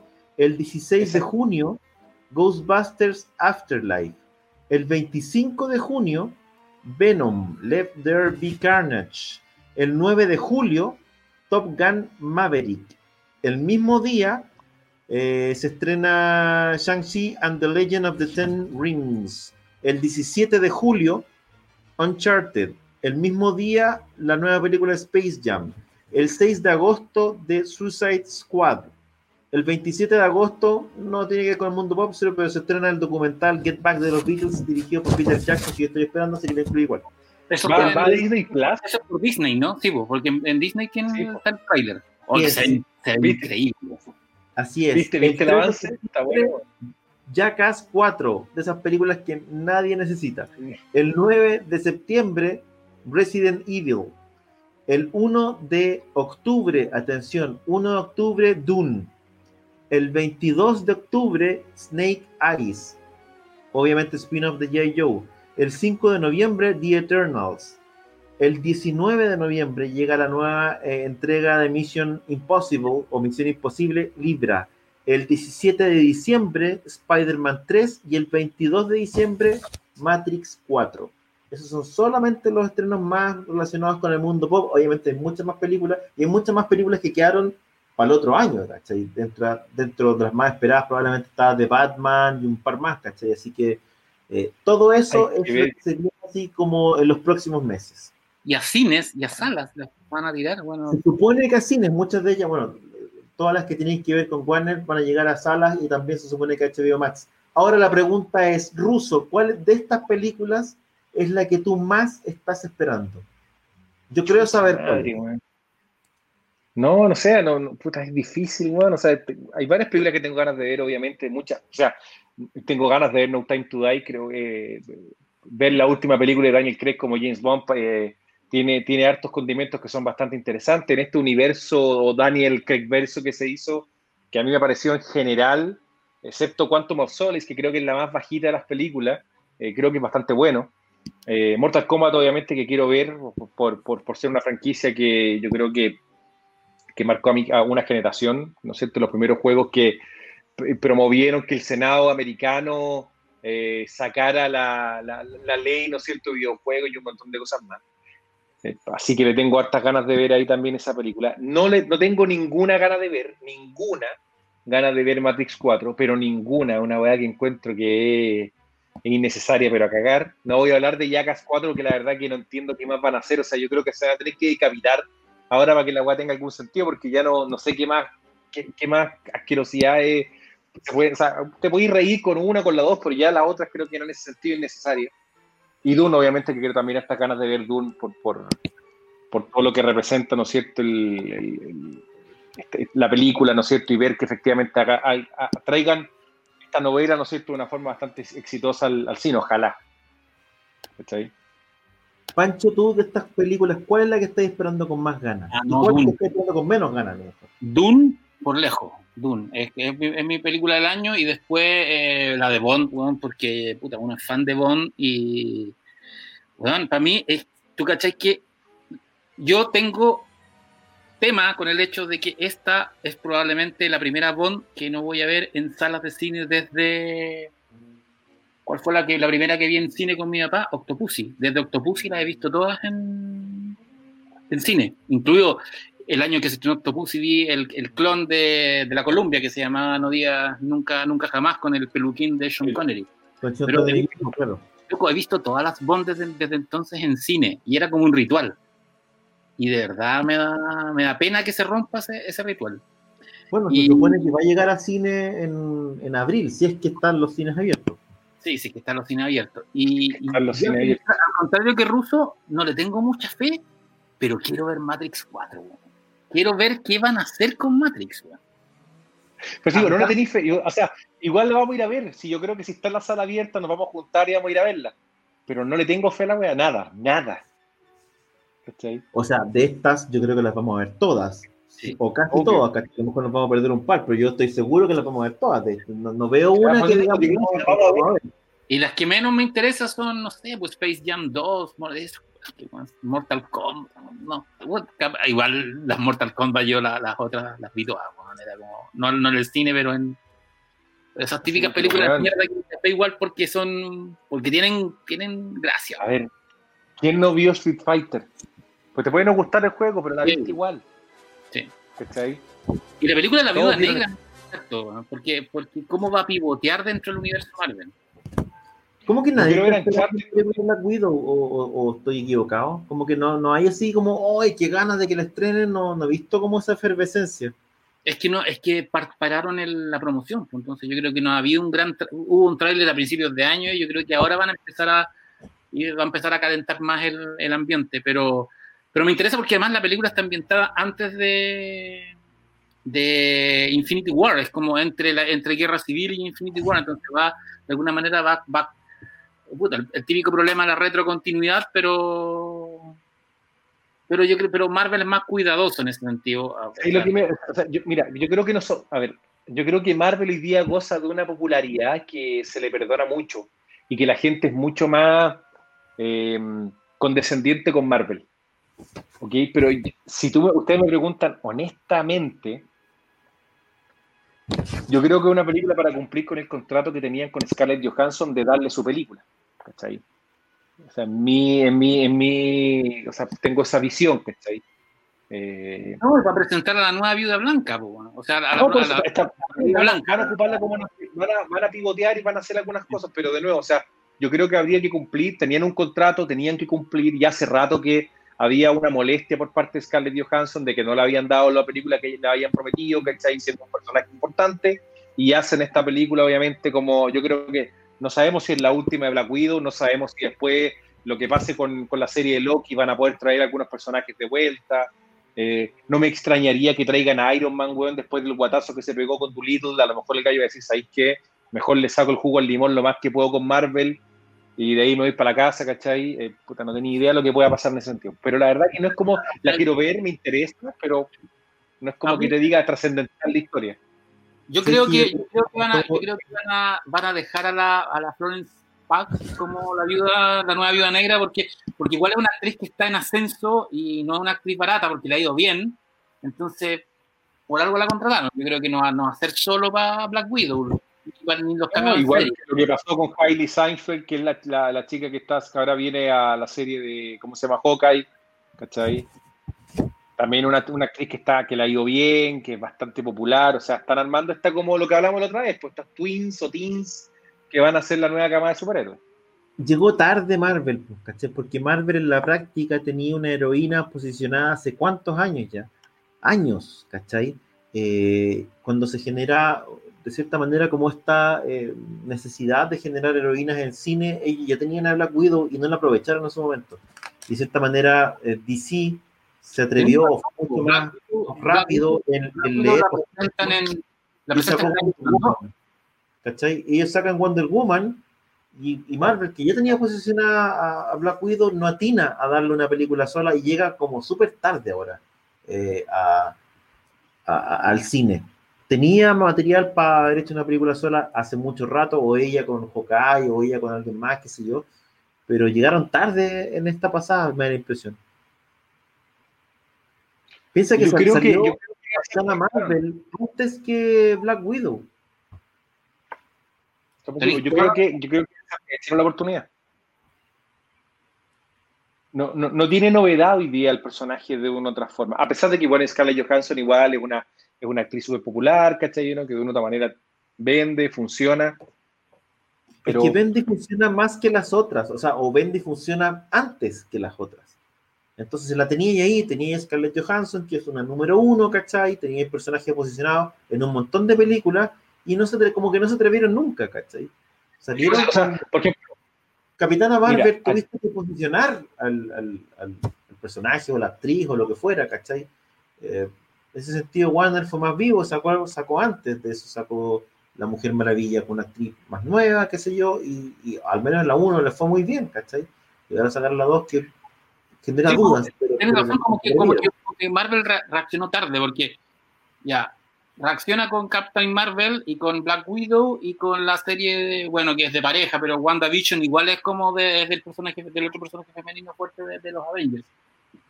Pero fue, pero eh, es un reboot, es un, o sea, un, es una reacción más que una acción. Sí, pues, es que por eso, ¿cachai?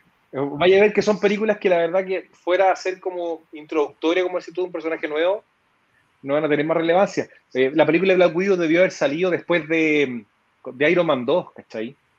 Iron Man 2, después de ahí debía tener una película de Black Widow. O de, porque ya ahí presentaste el personaje. O después de Vengadores, que ya, ya.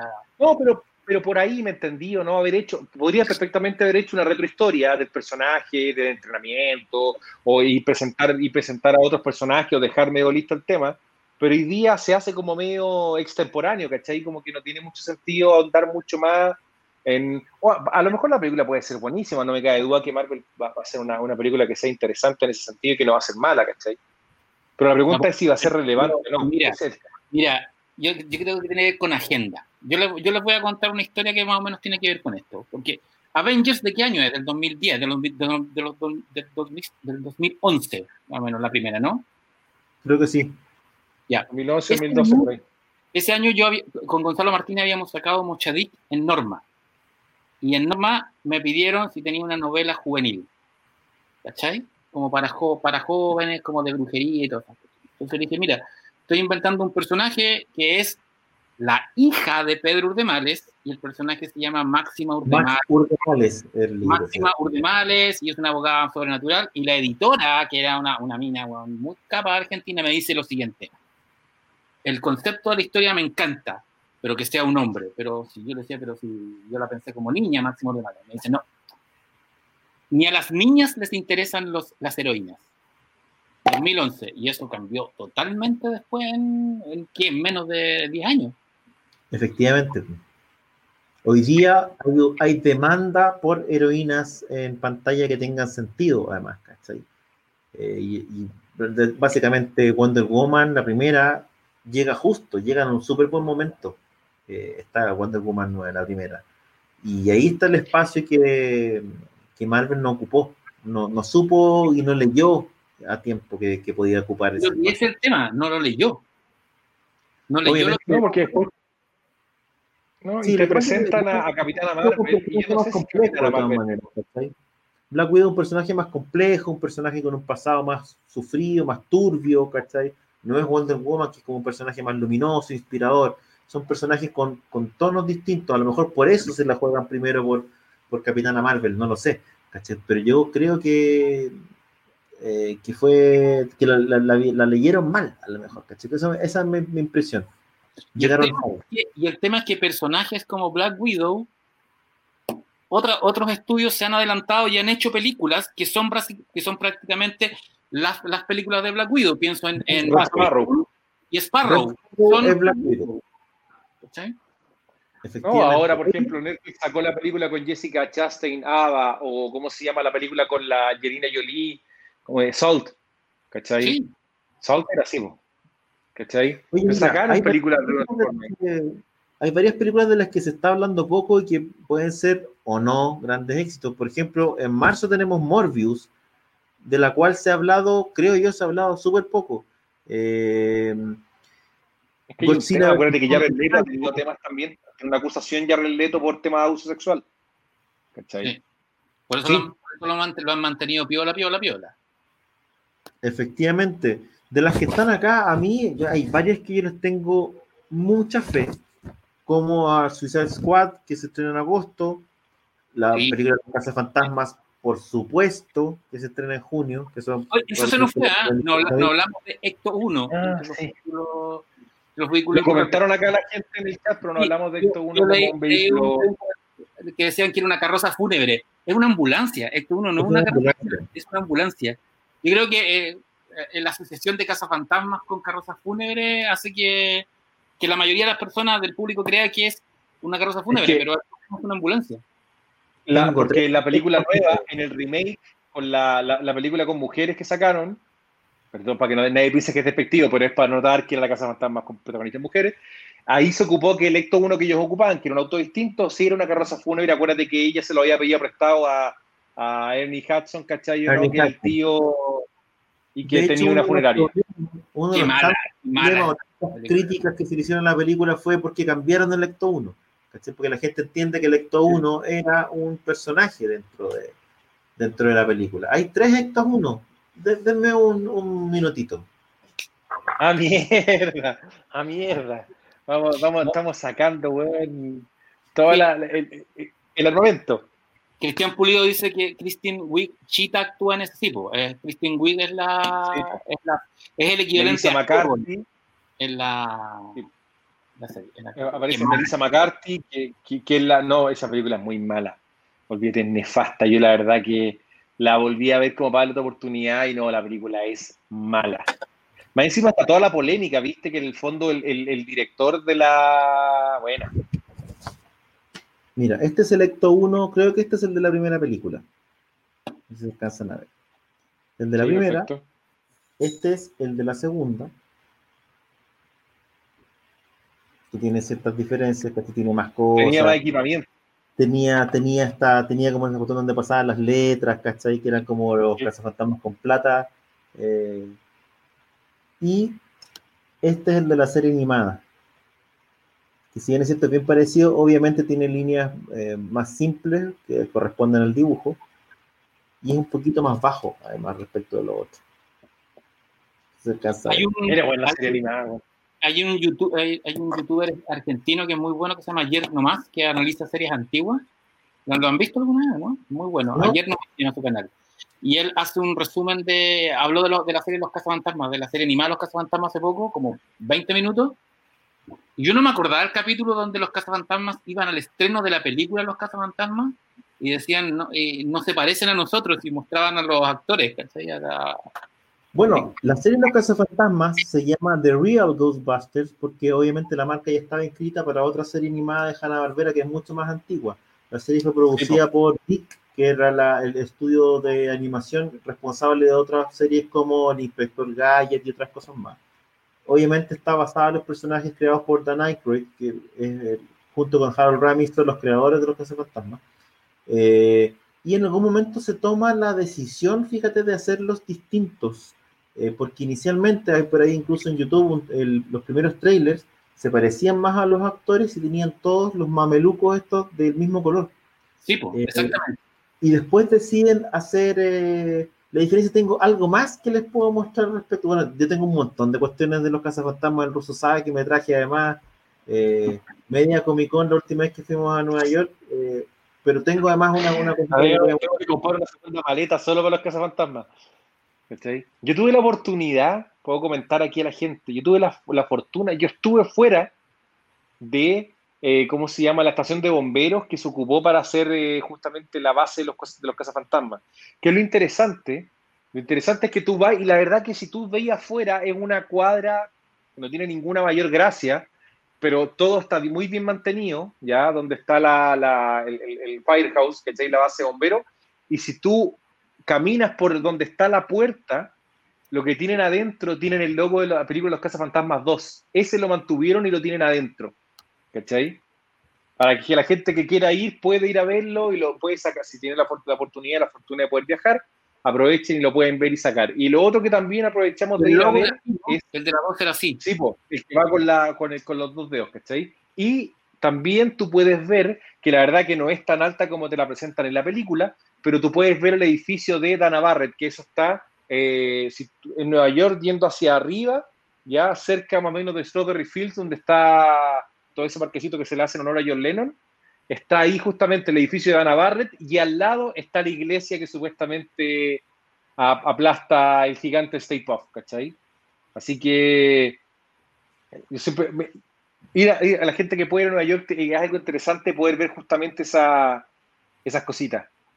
Ah, una célula de Tengo una celda de animación de con Peter Venkman, pues, ¿cachai?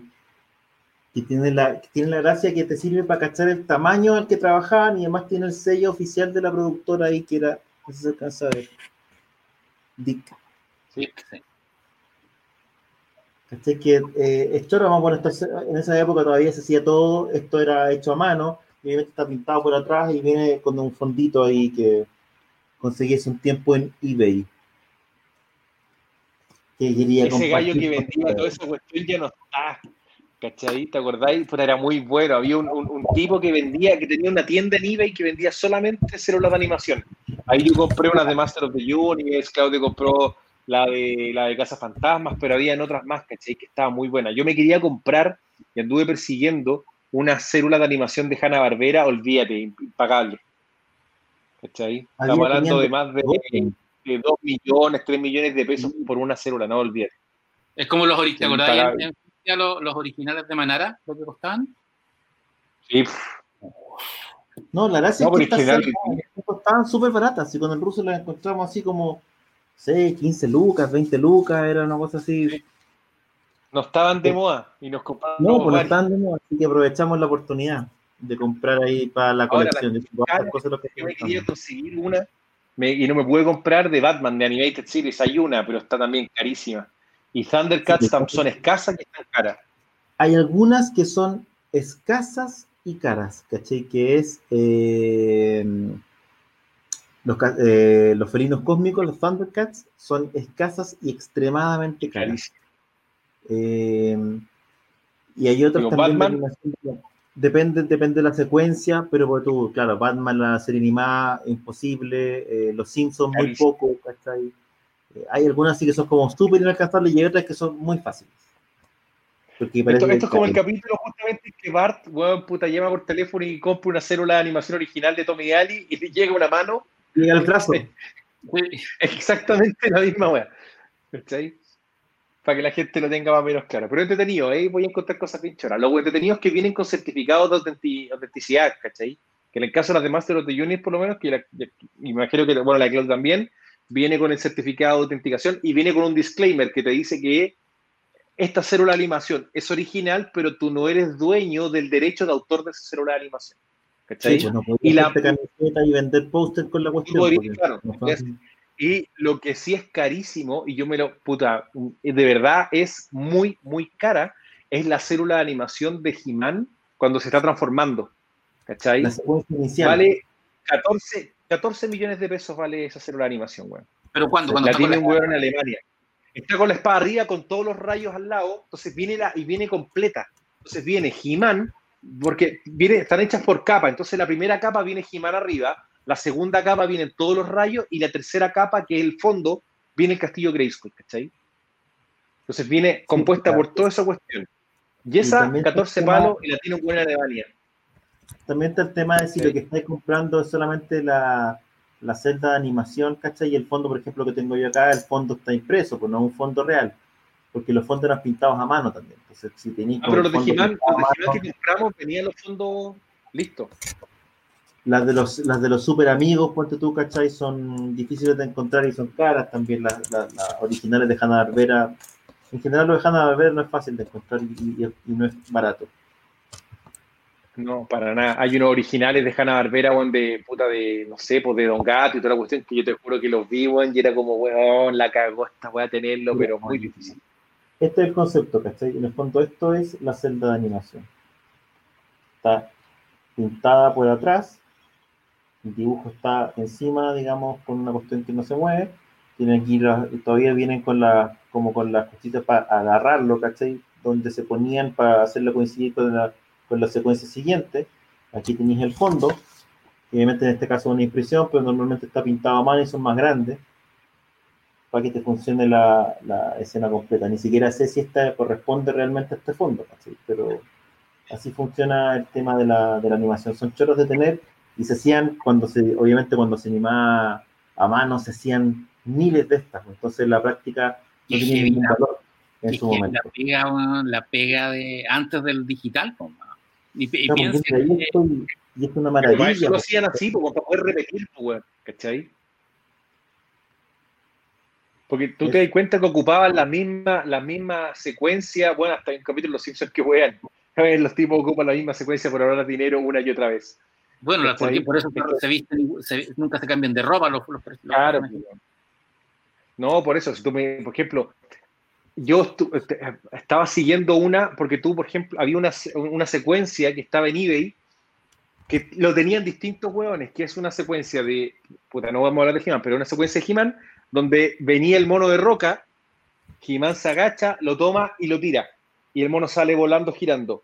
Toda esa secuencia estaba disponible por distintos hueones en eBay, tú te la podrías conseguir completa, y en el fondo podría haber animado esa secuencia con un fondo que tú quisieras, ¿cachai? Pero el problema era que, claro, de repente, hueones que vendían más caro que otros, entonces tú no entendías cuál era el criterio que ocupaban para poner valor a una secuencia por sobre la otra, porque básicamente era lo, no es que tú dijeras, sí, mira, esta tenía eximas más grandes, esta tenía mono más chico, no, lo, básicamente estaba, Pero era, era, era súper entretenido y lo, como te decía, había un tipo que tenía una tienda online que tenía de todo lo que tú puedes. Tenía ahí las series de Blackstar, tenía ahí Marshall Bravestar, tenía ahí series, bueno, Thundercats, tenía Batman, tenía un montón de series de antiguas y te vendía las células, ¿cachai? Pero después el buen se salió de eBay y no sé por qué razón. Y no tiene página web, él vendía solamente Hablando de animación, eh, esta semana que acaba de pasar se estrenó la nueva entrega de la trilogía que están haciendo de Transformers, la guerra de Transformers. ¿Qué te pareció, Pancho? Es una esta saga, esta última saga, es bien satisfactoria para los fans por varias razones. Eh, pero ¿qué te pareció a ti? ¿Cuál, ¿Y qué un poco la gente, qué es lo que se puede encontrar? Los que no lo han visto, obviamente. A ver, esta es la segunda parte de, de la de eh, Sage for eh, Asedio Cybertron, que es la primera. Esta se llama Earthrise, ¿no? La, la sí, algo de, sí eh, son solo seis capítulos y básicamente para entenderla hay que haber visto la serie anterior, porque empieza donde termina la serie. Es una, mm, está basado en G1, pero no es la continuidad de G1, hay que aclararlo. Es una nueva continuidad Transformers. De hecho, no tiene nada que ver ni con los cómics de IDW ni los de Dreamwave. Es una nueva historia con los personajes clásicos. Y que básicamente eh, lo que te está contando hasta ahora es. Bueno, la primera temporada te contó cómo, cómo, relató cómo fue que los, los Autobots salen de Cybertron y, y eventualmente van a llegar a la Tierra, y acá es la persecución creo que lo más interesante que tiene la serie es que mm, no es una serie de buenos y malos, es una serie llena de grises. Acá tenéis a... De hecho, el personaje más complejo y más interesante es Megatron, que ya es un villano, es terrible, es un dictador, pero es un personaje que tiene motivaciones súper nobles. En cambio, Optimus Prime es un, es un, tipo atarantado, weón. Un weón que toma decisiones sin pensar, a pesar de que es el líder supuestamente y el, y es el sabio, pero ahora el, el, Optimus Prime que te presentan en esta serie es como un tipo que, que no se hace cargo de los errores y los cagazos que, que, comete, o sea, básicamente, sin spoilear, eh, Optimus Prime es responsable de una crisis que queda en Cybertron a niveles impresionantes. Y Megatron, en el fondo, parte detrás de, su enemigo, no ha de, sí, a detenerlo, porque bueno, es un rol de villano, pero también porque, para salvar a su pueblo. Entonces una, es una serie bien interesante que demuestra que pensando un poquito se pueden hacer cosas con un concepto tan juguetero como robots transformables, porque además, eh, bueno, quizá el personaje de Bumblebee es bien insoportable en la serie, pero el resto de los personajes están súper bien, están, o sea, eh, agarra un personaje... Jetfire encuentro que es la raja, ¿Cuál? Jetfire encuentro que es muy buen personaje en la serie, bueno. Pero, por ejemplo, en G1, que este personaje a mí me gustaba mucho, eh, es, Skylinks, que era un detalle en, G1, aparecía en dos capítulos. el personaje se manda un, monólogo hamletiano. Existencial, así heavy. Heavy, existencial. Y, es, un, un, dragón robot hablándome de ser o no ser. Entonces es una cuestión muy, muy power que tiene. A mí me ha gustado harto la serie. Quedo con gusto a poco. Siento que su gran defecto es que te deja muy en lo alto y es muy corta, pero además es cara de hacer. Entonces, A mí me pasa que efectivamente, bueno, hay, hay siento que, la, que el guion es súper ingrato con, con Optimus Prime. Súper ingrato. Demasiado, demasiado diría yo. Porque no te. Porque es un, es un líder súper poco admirable. Es un líder porque sí. Es un líder casi. Eh, por el apellido nomás. Por herencia. eso, eso el liderazgo de Optimus Prime en esa serie es como monárquico. Es heavy, porque si tú lo miráis, en la primera temporada, eh, alerta de spoiler, em, el, el, el, el, otro líder Autobot, Ultra Magnus, es el que se hace cargo de la, del cagazo que va. Y él decide detener la guerra y ir a pactar con los Decepticons y con Megatron a hacer un trato, y bueno, y paga las consecuencias de, de, ese acto. Pero yo creo que Ultra Magnus vuelve porque mostraron la cabeza y existe el juguete de Earthrise, así que tarde o temprano lo, lo, lo, van a, lo van a traer de vuelta. Y claro, Optimus es un hueón porfiado, es un hueón eh, es cuadrado, bueno, es un personaje de forma cuadrada, pero es muy cuadrado, no tiene, no tiene matices. Es como un héroe egocéntrico y es pues, responsable de todo el cagazo de la serie, de la muerte de su amigo de Ultramagnus y del cagazo. Tiene como todas esas características que uno no quiere en un líder, y además es un líder como una especie de líder militar, ¿cachai? Porque están todos sometidos como a este rango, tiene este poder que es como monárquico, es un tipo que nunca la ve venir. ¿cachai? Por lo mismo, eh, todo su. Es algo que a mí me, agota un poco, ¿cachai? Que eh, ciertas las, interacciones tú que tiene con Megatron son siempre iguales. Todas sus batallas son siempre iguales, ¿cachai? Hay, hay, hay, algunos recursos narrativos que dentro de la, de la, trama se vuelven a repetir, ¿cachai? Como que o sea, de hecho, dentro de la, la, relación Optimus Prime Magneto, hay que decir, o sea, Optimus Prime Megatron está súper copiado de Javier Magneto. Los diálogos son mi hermano, mi amigo, son... Pero además es siempre esto, porque en el fondo lo que te muestran es que da la impresión de que Megatron siempre gana la pelea, ¿cachai? Siempre va, le va a matar y pasa algo, ¿cachai? O los Transformers están siempre prisioneros. Hay, hay como ciertas cosas que a mí se me, se me repiten dentro, dentro de la historia, independiente de, de que eh, hay una trama, al final es, bien rara para, una serie animada porque es súper política. Es mm. una serie súper extremadamente política, de posiciones políticas y de posiciones políticas eh, eh, en que juzgan pero no juzgan, ¿cachai? Sobre todo con el caso de los malos. hay una mirada súper generosa hacia, hacia el malo, ¿cachai? Porque te hablan de este tipo son genocida en la práctica, ¿cachai? Aquí te lo instalan como un genocida pero es un genocidio.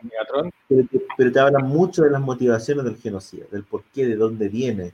Es un tipo que tú no sabes por qué lo seguían y ahora entiendes que era un campeón del pueblo, que surge, que nace en la arena de los gladiadores, que el pueblo Es como la roca de la época. Se levanta, claro, es como una especie de, no sé, pues Demetrio el gladiador o Espartaco. Claro, Espartaco. Él depunta al, al resto de los esclavos contra la clase dominante de esta suerte de patricios eh, Autobots, ¿cachai? Que están dominados por este poder monárquico que representa Optimus Prime, que es un tipo que claramente no tiene condiciones de líder al final. Eh, entonces es bien particular la lectura del, de, y es súper curioso además que sea tan, que sea tan, tan eh, político. Introdujeron ahora una nueva raza, además, de una nueva línea de, de, de, de robots, ¿cachai? En la serie, es una serie que está bien hecha, está, está bien animada además, ¿cachai?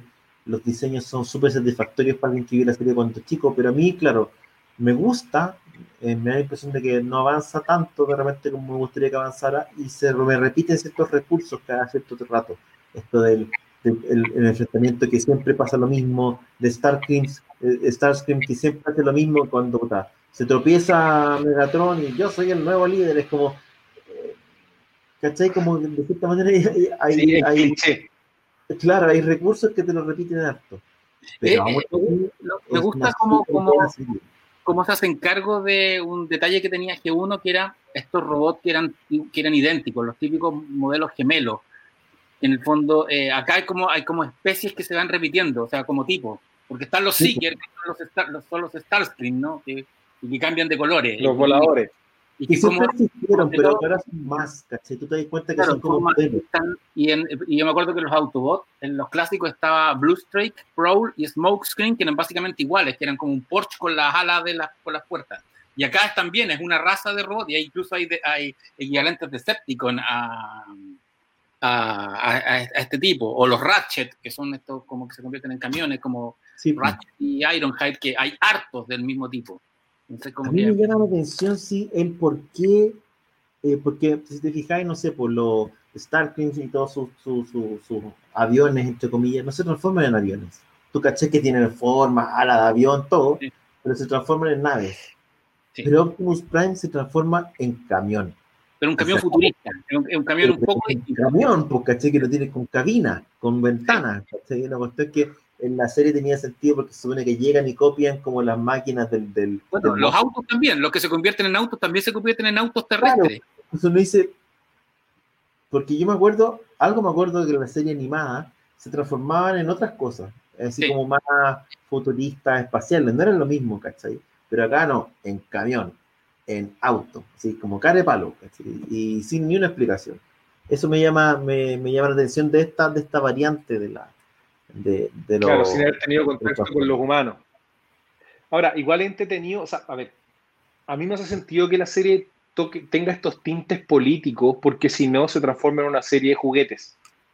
Sí, pues. ¿Cachai? Si no, ¿qué otra forma o sea, tú tenías un conflicto planetario. El conflicto planetario solamente puede devenirse de un conflicto político, de ideas contrapuestas, ¿no es cierto?, que chocan, o de, o de ¿cómo se llama?, de castas que están en contraposición, y en este caso te plantean justamente como que los Decepticons eran la fuerza eh, trabajadora, ¿no es cierto?, los soviets del, del, de este mundo, ¿no es cierto?, robótico, y después tenía esta otra elite que eran obviamente en parte los Autobots o algunos de los Autobots y ahí viene, viene este choque y tratan de desarrollar la idea. Pueden fallar en algunos sentidos, porque claramente el personaje de Optimus Prime es rompehuevo, o sea, de verdad que no es el que, no es este Optimus de que tú te acordáis de la serie antigua que era, que era puta weón a otro nivel, ¿cachai? Era, era el Superman de, claro, o sea, moralmente estaba a otro nivel, ¿cachai? Una nobleza brutal, era el Chapulín Colorado versión, versión robótica, ¿me entendí? Entonces, ahora te presentan a un tipo que claramente no está preparado, un tipo que no sabe lo que hace, un tipo que no se adelanta la jugada, un tipo que no es un líder, en el fondo. Y que también yo pienso que lo hacen de manera exprofesa, como para empezar a potenciar a, a otros personajes, ¿cachai? ¿no? Lo que es una lata porque a los que nos gusta Optimus Prime, tú siempre queréis verlo un poquito más parejo, que un poco lo que ustedes se acuerdan de la película, la película de Michael Bay, ya las, todas las películas de Michael Bay, les guste o no les guste, da lo mismo, pero en la primera película, la primera entrega, Megatron es el alfa robot por, por lejos y le da la gorda a Optimus Prime en la escena final, pero ni siquiera le aguantó un round. Lo compensan en la, segunda película, en la segunda película al revés, o sea, puta, eh, Optimus le gana a él, a Starstream, a tres buenos juntos. Como que no nivelaron el tema, y acá yo creo que está pasando un poco lo mismo, no lo nivelan, o sea, tenía un, un Optimus que claramente es inferior a un Megatron, ¿cachai? Y que, por lo menos a mí no me, gusta mucho, digamos. Que Optimus siempre le gana las peleas a Megatron. Siempre hay algo que. se supone que era en la serie animada era un poquito más pareja, si bien le ganaba, pero no era una cuestión tan de paliza, ¿cachai? Pero ahora como que no nivelan, o es el uno al otro, el uno, pero así ya sin ninguna, ninguna dimensión, ¿cachai? Entonces no tenéis unas fuerzas que estén realmente contrapuestas en un conflicto, ¿cachai? Que es lo que tú crees en el fondo ver, siempre la eterna pelea del, del, bueno y el malo, por ponerlo de alguna forma.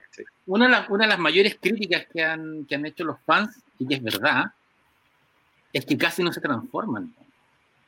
Sí, no. No, es una serie de robots, básicamente. Y la transformación no tiene. ¿Sabes lo que pasa? Que la transformación en, de los robots siempre está pensada en el desplazamiento.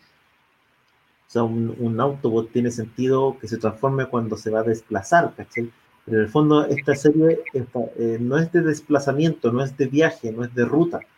Son, están de una nave eh, en general, ¿cachai? Dentro de una nave o un espacio más cerrado. Entonces, no tiene mucho sentido que se transformen los, Seekers, que son los, los aviones Decepticon, esos son los que más se transforman, porque siempre están, los están cazando en forma de nave. Y, y, y Jetfire les da la pala, weón. Incluso si te fijáis, Sí, la cagó. Que está en, Cybertron y que tiene que huir, se transforma súper poco, ¿cachai? Cuando tienen que huir, como que huyen corriendo como robots, no son muy vivos. Es que yo creo que le, le salía muy caro transformar, pero corriendo, ¿cachai? Como bien raro. Pero sí, Pero es, bueno, se, se pierde un poco la dinámica de los Transformers en la serie, verdad. O sea, va más, más allá de rememorar a los personajes que uno conoció, porque te podrían haber puesto de cualquier forma y llamarlo Optimus Prime y de lo mismo, ¿cachai? Un poco como cuando, claro, cuando llegan a la Tierra, las, las formas originales. ¿Entendí? Pero de una u otra forma igual no deja de ser una serie interesante, que, que vale la pena ver, ¿cachai? Que llama la atención, que, que está bien lograda. Gráficamente te presenta, o sea, visualmente, mejor dicho, te presenta un desgaste y eso es choro ver, o sea, que, que, que los hueones están hechos con neta, que, que claramente No, la guerra le está pasando la cuenta. Visualmente está súper bien, y además- y además desde el punto de vista del- de, la historia y de como de, no sé, pues del material original, le han agregado altas capas más al, al- tanto así que ya eh, hoy día, no sé, la última, no quiero spoilear, ¿cachai? Pero la, en la serie más nueva eh, te están hablando incluso de que de los padres o los, los- el- de quienes fueron los que liberan a los robots, ¿cachai? Y aparece, aparecen otras razas al final. Te hablan de una raza Bueno, que en la serie original, robots, en la serie, en, en la serie original te hablan de los constructores, que no me recuerdo del nombre en este momento. Los pero te, las, te hablan de ellos. Sí, pues, justamente los Winterson, ¿cachai? Y, y también te hablan un poco de dónde viene Optimus Prime, que en el fondo Optimus Prime no, ve- no, no- te planteaban de que no era una casta de Prime propiamente tal, sino que él, te- él, él era un, un robot eh, como bodeguero, tú por decirlo de alguna forma así, ¿cachai? ¿no? Y, y que se transforma o se convierte en Optimus Prime, es lo que te plantean también en algún momento puntual, ¿cachai? Por- porque el tipo cuando era este androide como un, un androide obrero, ¿cachai? El tipo tenía, mostró liderazgo y quiso ayudar a su gente en un momento de crisis y como que los Winterson le, le entregan, este, la, no, no es la matriz del liderazgo porque eso viene más adelante, sino que básicamente lo, lo- lo transforman en, en Optimus Prime que nosotros conocemos y toda la cuestión. Y de ahí viene todo el tema, el background que él tenía con Megatron, ¿cachai?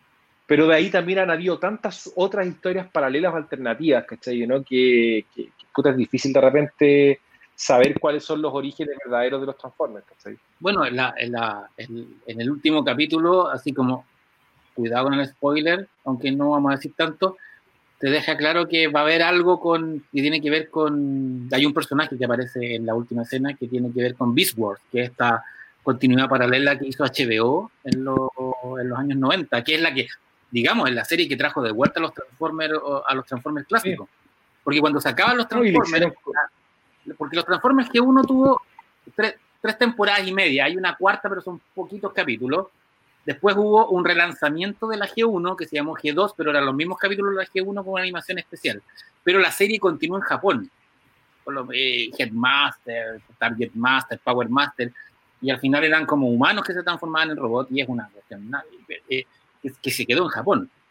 Los Transformers vuelven al mercado americano, no- al mercado occidental, con, con Beast Wars, que es la serie que acá vimos por HBO y que la, tira- la- la tiraron en algunos canales, que era además era animada por, eh, por computación, computadora. Sí, no pues fue la- de las primeras CGI en ese tiempo. Sí. ¿Cachai? Que ahí te plantean de que ellos se van de la Tierra y llegan, caen en otro planeta y que ese planeta tenía un tema energético muy fuerte y que por eso se transformaban en estos animales que les permitía poder estar fuera de las naves. Sí, pues, pero después descubrían que ese planeta es la Tierra, porque hay un capítulo donde encuentran el arca y encuentran el, el- el- el cuerpo de Megatron y el cuerpo me de... no, no, yo no seguí tanto Beast Wars, pero me acuerdo, claro, que en el fondo se ponían este- estos trajes de animales, o sea, se transformaban en animales para protegerse de, del exceso de energía. No me acordaba que lo que hay hoy, en el fondo un, un tipo de planeta de los simios se mandaron. Claro, Ya, como que en el fondo volvían a, la, volvían a la Tierra, pero Pero la Tierra... tantos gestos ahí tirabas. porque, y vos cachabas que, porque llegaban a un planeta donde habían animales, pero habían dos lunas. Y tú decías, ya, no es la Tierra, pero después te aclaraban que es la Tierra antes de la extinción de los dinosaurios y que lo que extinguió a los dinosaurios es la caída de la, segu- de la segunda luna. Y después esa serie tiene otra continuidad que cuando vuelven a, a, a Cybertron, que se llama eh, Beast Machine, y es como ya, bueno. Pero lo, la- lo importante es que esa serie es la que trae de vuelta a Occidente a los Transformers, y de ahí viene el, el, este, este, redescubrimiento de los Transformers que sale con las películas de, de, de Michael Bay y de adelante, que no ha parado. Ha sido una, Que de una otra forma, una de las modas que más, o sea, una- uno de los personajes ochenteros que volvió con más fuerza a los Transformers. No se han ido, de hecho. Porque- no, porque independientemente de, de nuevo, gusto o no gusto, yo creo que Michael Bay hizo un buen trabajo trayendo de vuelta los Transformers. O sea, te puede gustar o no las películas, pero, Sí. pero los trajo en O sea, grande. sí, caleta de película además, ¿cachai? Si en el fondo cada, ¿cuánto? cada eh, dos o sea, años parecía una película de Transformers nueva, cada dos o tres años. Le fue mejor que la primera, que le fue bien, ¿cachai? Tiene más películas que qué, que Lego. O sea, Transformers logró lo que no logró G.I. Joe y lo que no logró las Tortugas Ninja. Mira, mira, Mira, Transformers, una Tra- saga Transformers, permanente. Transformers G1, la serie animada, estuvo de moda, eh, así como y con, y con éxito de venta de juguetes, figura animada, o sea, eh, serie animada y cómics. Tres años y medio. Transformers, el, el regreso a Transformers empezó el 2007 y no se ha ido. ¿Cachai? Claro. No ha parado. O sea, No, Tra- Transformers en rigor es un es una serie original de los 80, pero el verdadero boom de los Transformers comenzó en el 2007 y ha durado ya eh, 13 años. Lo que pasa Bueno, es que también en ese tiempo apelaba a otro público. Cuando tú solamente lo presentabas en formato de dibujo animado, era algo más infantil. Hoy día lo presentaste en película, involucráis a más a la familia, y hay, hay, hay hartas más cosas de los Transformers solamente que el, que el público que éramos nosotros en ese, en ese tiempo, ¿cachai? Aparte que igual eran, eran juguetes más caros, porque eran de, no eran de mala calidad los Transformers, ¿cachai? Ahora, pero puta, en, compré. en la práctica, Transformers, en ese sentido, eh, es como la será la, la gran franquicia triunfadora de esos años, porque estamos hablando en cantidad, de, en impacto, en cantidad de películas, es más que G.I. Joe, es más que He-Man, ojo. Sí. Eh, y es más que todas las series que eran éxito en ese momento, ¿cachai? Que no eran pocas, pero que no lograron volver y mantenerse De de hecho, manera tan masivamente. de hecho, es heavy. A nivel de figuras de acción, Transformers vende más que, que, que Star Wars. Si los, si los juguetes de Star Wars de las, pre- de las precuelas y las poscuelas no fueron un gran éxito. Ahora, Baby Yoda es una, es una levantó la, Sí, pues. la- el nivel de juguetes de Star Wars, pero pero pero la pero la porque a los, a los niños les siguen gustando los Transformers. A los niños chicos. para niños de los Transformers, pero hay alguien se acordaba de los Rescue Bots, ¿cachai? Sí. Que una serie animada para niños más chicos, Sí, con los mismos personajes. O sea, Transformers claramente fue una, o sea, es una franquicia que le dio bien de Hasbro, que la, la- la- sacaron el concepto de Takara, Tanaka, no me acuerdo cómo se llama la Takara, compañía Takara. japonesa, ¿no es cierto? Acá. Eh, lo, lo trae- lo- lo traen acá, lo funciona, sacan la película, que la película es buena, yo la tengo, ¿cachai? No es perfecta, pero es interesante, ¿cachai? Eh, y de una otra manera la renacen y la renacen bien. ¿cachai? O sea, más que renacerla, digamos, la vuelven a popularizar y la popularizan bien, cosa que otras series fracasaron en hacer. Justamente nosotros hablábamos, Thundercats fracasó en sus intentos, puta, las dos veces que ha tratado, eh, He-Man también ha fracasado en sus intentos de renacer. Tengo dudas con las tortugas ninjas, porque las tortugas ninjas más nuevas no apelan a mi público. O sea, eh, si bien yo fu- fuimos, vi las películas de Michael Bay, que creo que a mi juicio no me gustaron mucho las películas, eh, no sé la opinión que tendrá la gente de las series que se han dado en Nickelodeon, por ejemplo. Eh, porque han habido hartas, hartas series de tortugas ninjas que han salido en otros formatos. Por tanto, ahí tendría que preguntar más a un público que no soy yo, ¿cachai? Para que nos digan qué onda. Yo por lo menos tengo el recuerdo más ochentero y ayer vi Las Tortugas Ninja 1, hace tiempo que no la veía, está en Amazon Prime. Eh, ¿Está en Amazon Prime? sí, ¿Estáis sí, sí, sí. Oh, Sí, no, está, está la, está la Tortuga Ninja 1 y Tortuga Ninja 2, ¿cachai? Así Pero la que, original, la de, la, la de los, la de los la 90. original, la original. La original, original noventera, con Casey, con Elías Coteas como Casey Jones y Judith eh, Hawk como Abril O'Neill, ¿cachai? Que puta, yo, yo fui, esa película la fui a ver al cine, pues, weón, ¿cachai? Imagínate, la fui- y, y me acuerdo que tenía esas tortugas ninjas de plástico que venían con la, domi, con la Dominó Pizza, creo. ¿Cachai? Que te vendían. como pizza, sí. No, con Pizza. Es Pizza no, Hut, Porque, porque Pizza Hut Mira. de- viene a Chile y debuta con, con, la, con las Tortugas Ninja. Pero en las Tortugas Ninja aparece Dominó Pizza. El placement de la película es Dominó Pizza. Dominó llega después. Pero lo que te digo es que me acuerdo que Pizza Hut o Pepsi, no me acuerdo quién de los dos traía y te regalaba y tú tenías unas tortugas ninjas de goma que te daban. Y chiquititas. Que era, yo, yo, tenía, yo tenía a Donatello, que Donatello se parecía más al chancho del chiste del Coco Legrand porque Juan estaba como así, ¿cachai? Con un, como con un palo en una weá para cagarse de la risa. Y después mis viejos, puta, cuando, cuando Rochet y Otto Kraus traen las tortugas ninjas, puta, ahí me compraron un par de, de, tortugas ninja, ¿cachai? ¿no? Y claro, eran más, más piola, ¿cachai? Claro, Pepsi te regalaba los vasos y tenía la figura y todo, y, llegó con harta promo, pues, ¿cachai? De hecho, me acuerdo que en esa promo de las tortugas ninja te podías ganar una de las primeras motos Kawasaki ninjas que traían los hueones, que, que llegaron a Chile, las ninjas, las GPZ, GPZ 400. Entonces tú podías participar del concurso y el máximo premio era ganarte la Kawasaki, compadre. Bueno, ahora me acordé. aquí verdad que las tortugas ninja siguen siendo un fenómeno y ha sido un fenómeno ininterrumpido porque han tenido distintas encarnaciones a partir del cómic de, Kevin Eastman y Laird. Eh, siempre han estado, siempre han estado a través del cómic, a través de la serie animada. Eh, ahora también Nickelodeon compró las tortugas ninja. Eh, las tortugas ninja no son de Nickelodeon, digamos. Y solamente ellos están como, como, están como asesores nomás. Claro, o sea, efectivamente Kevin Eastman vendió toda su participación a Tortugas Ninja y Laird el que se mantuvo y él vendió a Nickelodeon y, retuvo los derechos de los para poder hacer historietas. Eh, IDW está sacando permanentemente las series de las Tortugas Ninja la regular, que es dibujada normalmente por nuestro amigo Nelson Daniel. Eh, ahora está sacando una miniserie nueva que se llama The Last Running, en que en un futuro distópico o lo que sea, queda solamente una tortuga viva, que todavía no se sabe eh, la identidad, cuál de las, de las tortugas es la que sobrevivió. Ahí yo algo, algo he cachado porque el, editor de Heavy Metal que trabaja con nosotros está ayudando a, a, su ex jefe Kevin Eastman a, hacer esa hacer esa miniserie que parece que le ha ido muy bien, además es uno de los cómics más vendidos en este momento, entonces eh, son extremadamente populares y extremadamente presentes, pero a nivel de público, saliendo del nicho, digamos, al público masivo, y cuando hablo de público masivo me refiero básicamente a cine, eh, no lograron eh, hacer lo que hizo Transformers. No, no, es una saga que se mantiene súper saludablemente, ¿cachai? Y, que, y de la cual siguen, siguen saliendo cosas. Me da la impresión de que Transformers ha sido más constante, especialmente en la parte juguetes, eh, cine, más que las Tortugas Ninja.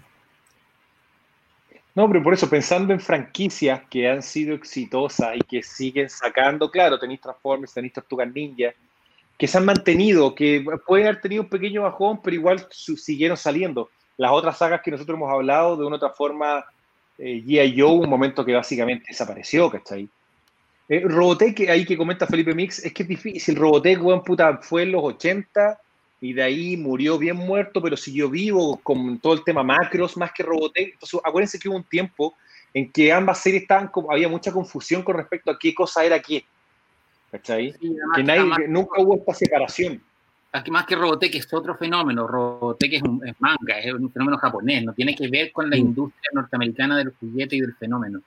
Y básicamente, el problema es que Robotech no, existe. Robotech no existe. Robotech es un, un, engendro, es un Frankenstein de cuestiones que funciona comercialmente. Y es tan complejo el tema de los derechos de Robotech que hace que Robotech no va, probablemente no va a revivir nunca porque hay muchos derechos cruzados que hacen imposible que la cuestión continúe.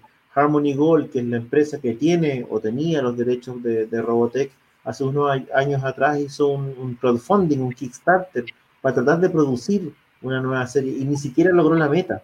Sí, no. es, un desastre. Lo que, todo lo que tiene que ver con Robotech es un desastre, por lo tanto, Robotech es algo que no va a poder pasar de nuevo, probablemente. Es que mira, que básicamente lo de Robotech es bien simple. Eh, Harmony Gold y, Karl Maisek compran una serie muy exitosa en Japón que se llama Super Dimensional Macros, que tenía tal X número de, capítulos que es muy bajo para lo que te pide la, audiencia norteamericana para poder tener un año completo de emisión. Entonces, ¿qué es lo que hace Maisek? Busca otros, otros, otras series animadas que tienen el mismo concepto, Super Dimensional, o sea, o sea naves espaciales y robots que se transforman en, en tres modos de transformación y los pega eh, una que se llama Cruz del Sur, que es la segunda generación, y otra que se llama Más, más, más, más Poeda, más Poeda, Mospeada, que, es, que, que es el chileno.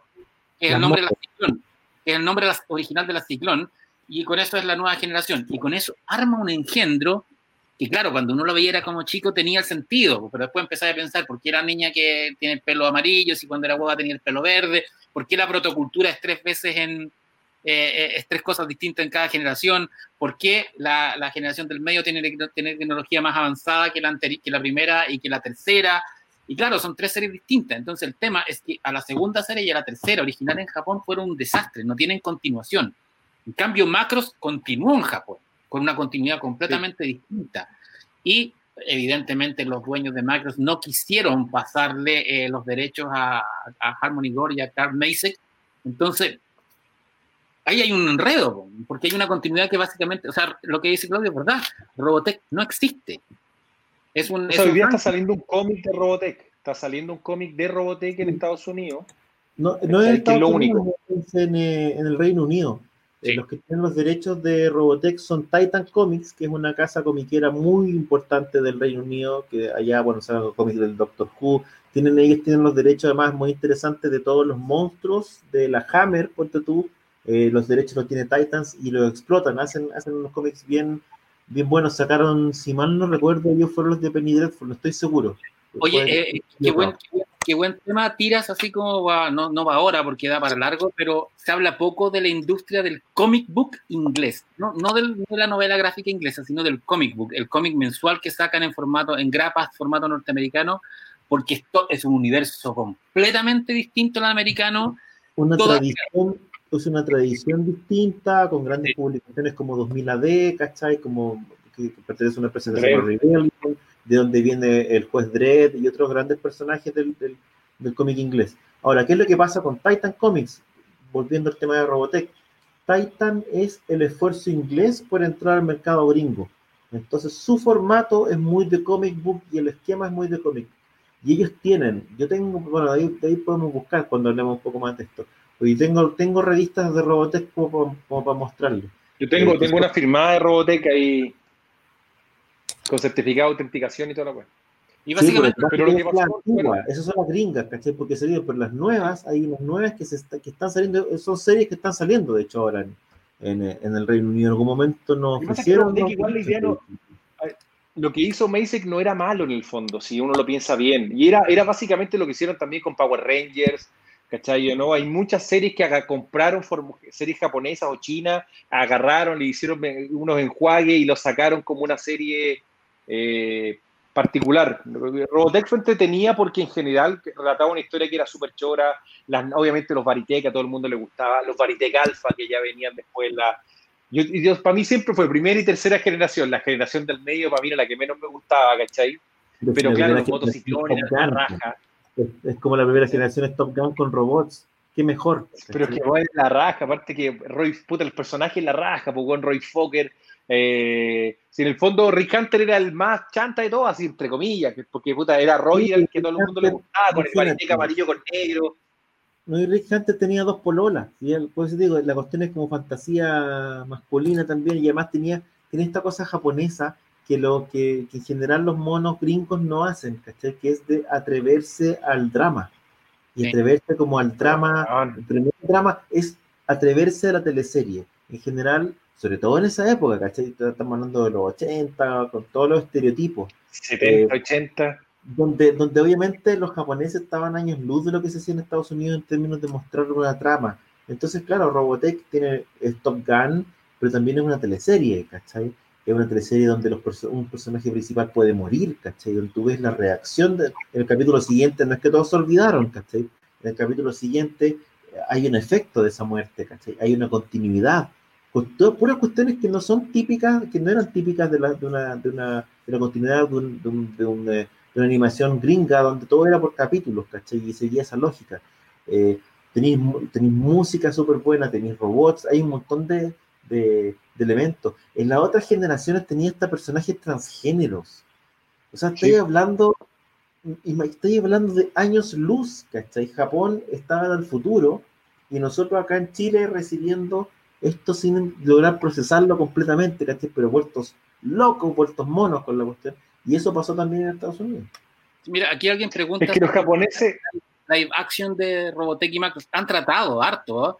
Eh, Leonardo DiCaprio, eh, la productora de él quiso comprar los derechos de Robotech, pero obviamente el, el, el problema de los derechos de, de los derechos de, de, autores de Robotech de Harmony Gold es, es, tan la cagada que no que es imposible. Entonces fueron a la fuente original a, lo, a los productores de Macros con, una carpeta de arte. De hecho, Nelson Daniel participó en, en trabajó en, en, diseños de nuestro Nelson Daniel en diseños para ese proyecto de Robotech y él los hizo rediseñó los Varitech y el SDF1 más o menos que se pareciera más a un portaaviones que a un, una nave espacial me acuerdo me mostró el dibujo y fueron a Japón lo, esto, la productora Leonardo DiCaprio y, y hay un, un, tema que tienen que tienen los, los, dueños de Macros con la cagada que hicieron los norteamericanos con Robotech y no le, no, no le quieren, no les quieren dar los derechos. Entonces, yo creo que la, eh, la película de, de, Macron no la vamos a ver nunca. De hecho, hay un, hay un caso muy interesante. El director este argentino que hizo It y que ahora va a hacer eh, Flash, sí. su gran proyecto es hacer Robotech. Él aceptó It para que eh, lo ayudaran a conseguir los derechos de Robotech y Macros. Y bueno, no pasó nada, y por eso está haciendo Flash ahora. No, Pero bueno, todo el mundo tiene siempre la fantasía de poder ver, obviamente, porque después de que la gente vio, ¿cómo se llama la película esta? La de, ah, de la de um, Guillermo el Toro, la de los robots gigantes. Pacific Rim. Pacific Rim, la primera. Pacific la primera Rim. ¿no? Ya, no, no, está bien. Vieron Pacific Rim, viste los robots gigantes y un montón. Dijiste, oye, a lo mejor la tecnología está hoy día para poder hacer una película y presentarte un Baritech, bueno, y presentarte un mega transformado, ¿cachai? Así, viola, peleando. Y obviamente que puta, a los Centraedi, ahí hay todo un cuento con esos pepinos gigantes espaciales que tenían los weones, ¿cachai? Eh, que era, era entretenido y, y, y por, por, supuesto que era serie atrevida, porque también los japoneses tenían otro cuento, para ellos los dibujos animados no era un formato infantil, ellos se atrevían a contar historias que eran para un público puta mayor, si tú lo pensáis bien, weón, Marco, Marco no es una wea para niños, pues weón, no me weís, pues weón. Eso era no, weón para dejar a cualquiera botado con llanto. Remy. No, para nosotros era Remy, de trama, era, no sé, el, el, el, más que cualquier Cuando matan al perro, weón. Los lobos lo destrozan, no me jodáis, pues, weón. La mamá, la mamá de Marcos se muere en el bote. Y, y, y Candy Querayeta se enamoraba un weón y se moría.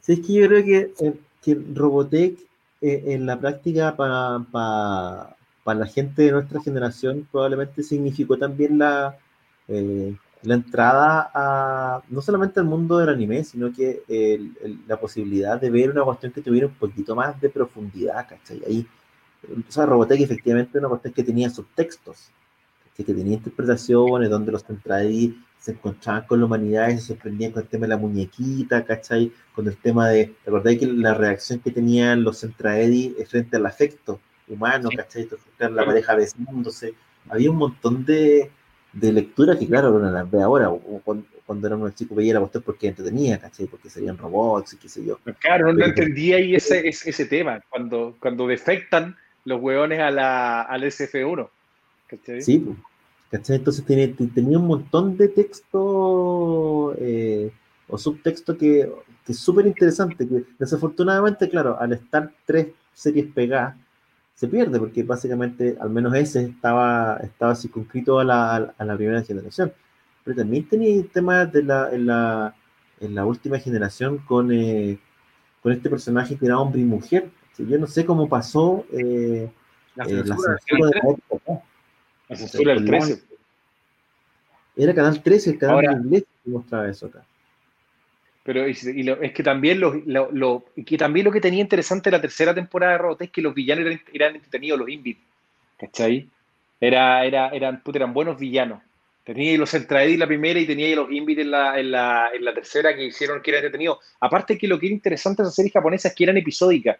O sea, la serie continuaba, seguía. No es que tú veías un capítulo autoconcluyente y chao, después podías ver lo que, lo que pasaba más adelante. Y en ese sentido, si tú pensáis bien, el Canal 5 Pipiripao también se la jugó porque tenía series que daban Y de mí, bueno, como te hablábamos, Candy, Marco, Remy, ¿cachai? O no. A mí una serie que siempre me ha gustado mucho y, una, una, serie corta pero muy buena que era Conan el Niño del Futuro. Una serie acuática, pues, pues apocalíptica, ¿cachai? Era muy buena serie, weón. ¿Cachai? ¿Cuál? Con un Conan el Niño del Futuro, weón. Para mí es una de las grandes series, weón, que dio Pipiripao, ¿cachai? Eh, corta, no creo que son más de veintitantos capítulos, ahí corrijan menos, no recuerdo, pero era realmente muy, muy buena. ¿Cachai? Y habían varias que eran de ese estilo. ¿Será que no se ha hecho todavía la gran película de, de robots gigantes? En el fondo, los robots gigantes, los mechas, mechas, como quieran llamarlo, son un subgénero japonés donde que nosotros consumimos de manera frecuente eh, cuando éramos chicos a través de El Vengador, el Super Magnetron, no me acuerdo cómo se llamaban los otros, pero eran tres. Tenía Massinger, tenía el Gran Dragón del Espacio. Yo, yo, permítame un poquito porque me voy a tener que ir, tengo un tema personal, voy a tener que... No hay problema. El resto. Eh, pero bien, las dos sigue todo bien. Yo creo que lo más cercano que tenemos es Pacific Rim, que es una película a mí lo que me gusta Pacific Rim es que está hecha como esas películas de la Guerra Fría, esas películas de aviadores de que en el fondo no se trataban de nada, que eran películas auspiciadas por la Fuerza Aérea de Estados Unidos para mostrar aviones. Eh, eh, como, no sé, me acuerdo de una que se llama Águilas al acecho, por ejemplo, que era básicamente propaganda militar. Y tiene esa cosa, como que muy, muy propagandística de un, de un, régimen militar que no existe, pero no hay, pero es lo más parecido que tenemos. ¿no? Así por fin, no hay una gran película, porque Pacific Rim 1, Pacific Rim 1 es una película que está, ok, no es una gran película, ¿cachai? Pero sí como la gran película de, de robots gigantes. O sea, una película llevada como lo veíamos en ese tiempo a la pantalla grande, que yo recuerde, bien hecha, bien producida. No, porque no hablemos de Robocop ni de Terminator, para mí no, no, no es el género, no es el género mecha que uno conoce, no, creo que yo no he visto... de 209 que es un mecha.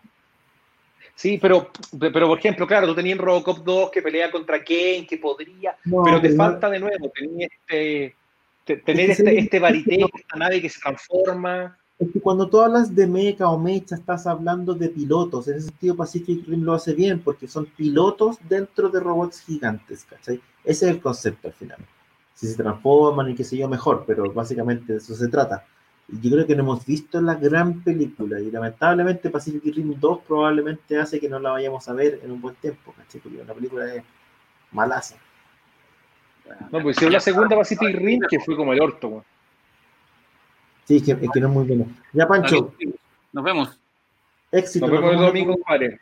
Abrazo. Chau, chau. Chau. Bueno, Russo. yo no creo que vayan a hacer una película Mira, aquí aprovechando lo que pregunta la gente, yo no creo que vayan a hacer una película, por ejemplo, de, de Massinger o una película de, por ejemplo, eh, Evangelion. Yo creo que llevar esas películas a la pantalla grande sería, sería un fracaso, porque hay tantos elementos que tienen esa serie. Evangelion, una serie, o sea, imagínate, todos los capítulos que hicieron, más después lo, lo la, ¿cómo se llama? Los OVA, más lo que están sacando ahora, que no me acuerdo, se llaman EN, que no me acuerdo el nombre tratan de explicar la serie para la gente que no la, no la pudo entender nunca, el tema de Adán, de Eva, de quién llegaba primero y después que venían de... O sea, hay todo un cuento que es tan intrínsecamente difícil que si no siguen la serie de buena forma, imagínate, en una película de dos horas, weón, no la vaya a hacer bien. Y para no hacerla bien es mejor que no la hagan. Gundam yo creo que podrían hacerlo porque es un poco más simple, una temática un poco más fácil de poder, de poder traspasar la pantalla grande. Pero no, tiene que ser muy bien hecho con una producción muy grande para que realmente se vea bien y tenga un, un, un, un, ¿cómo se llama? Que tenga un resultado que sea, no sé, interesante, ¿cachai? Porque si no va a ser un... El gran dragón del espacio. Puta, weón. Yo feliz vería la película del Vengador, weón, ¿cachai? Eh, puta, creo que... ¿Qué te parece si, bueno, nos queda ya pocos minutos, ya llevamos más de dos horas, ya es harto, es suficiente. Yeah. Pero antes de irnos, yo quiero eh, compartir esto para la gente que no lo ha visto y obviamente aprovechar de, agradecer a nuestro gran amigo Gerardo Borges que nos incluyó muy amablemente. Eh, yo no sabía, de hecho, que íbamos a salir. En un momento él me dijo, oye, no, yo lo voy a poner, qué sé yo. Y aparecemos ahí en una viñeta de El último Detective 2, el cómic que hicimos con Geraldo, que, cuya preventa ya está en accioncomics.cl y tiene la gracia además que nos inmortalizó ahí y vamos a aparecer en Chile, en Brasil y en Estados Unidos, por lo menos ahí somos Legión viajando a, distintas, a distintos países. Así que... Y Chazán tenía que salir tomando. Sí.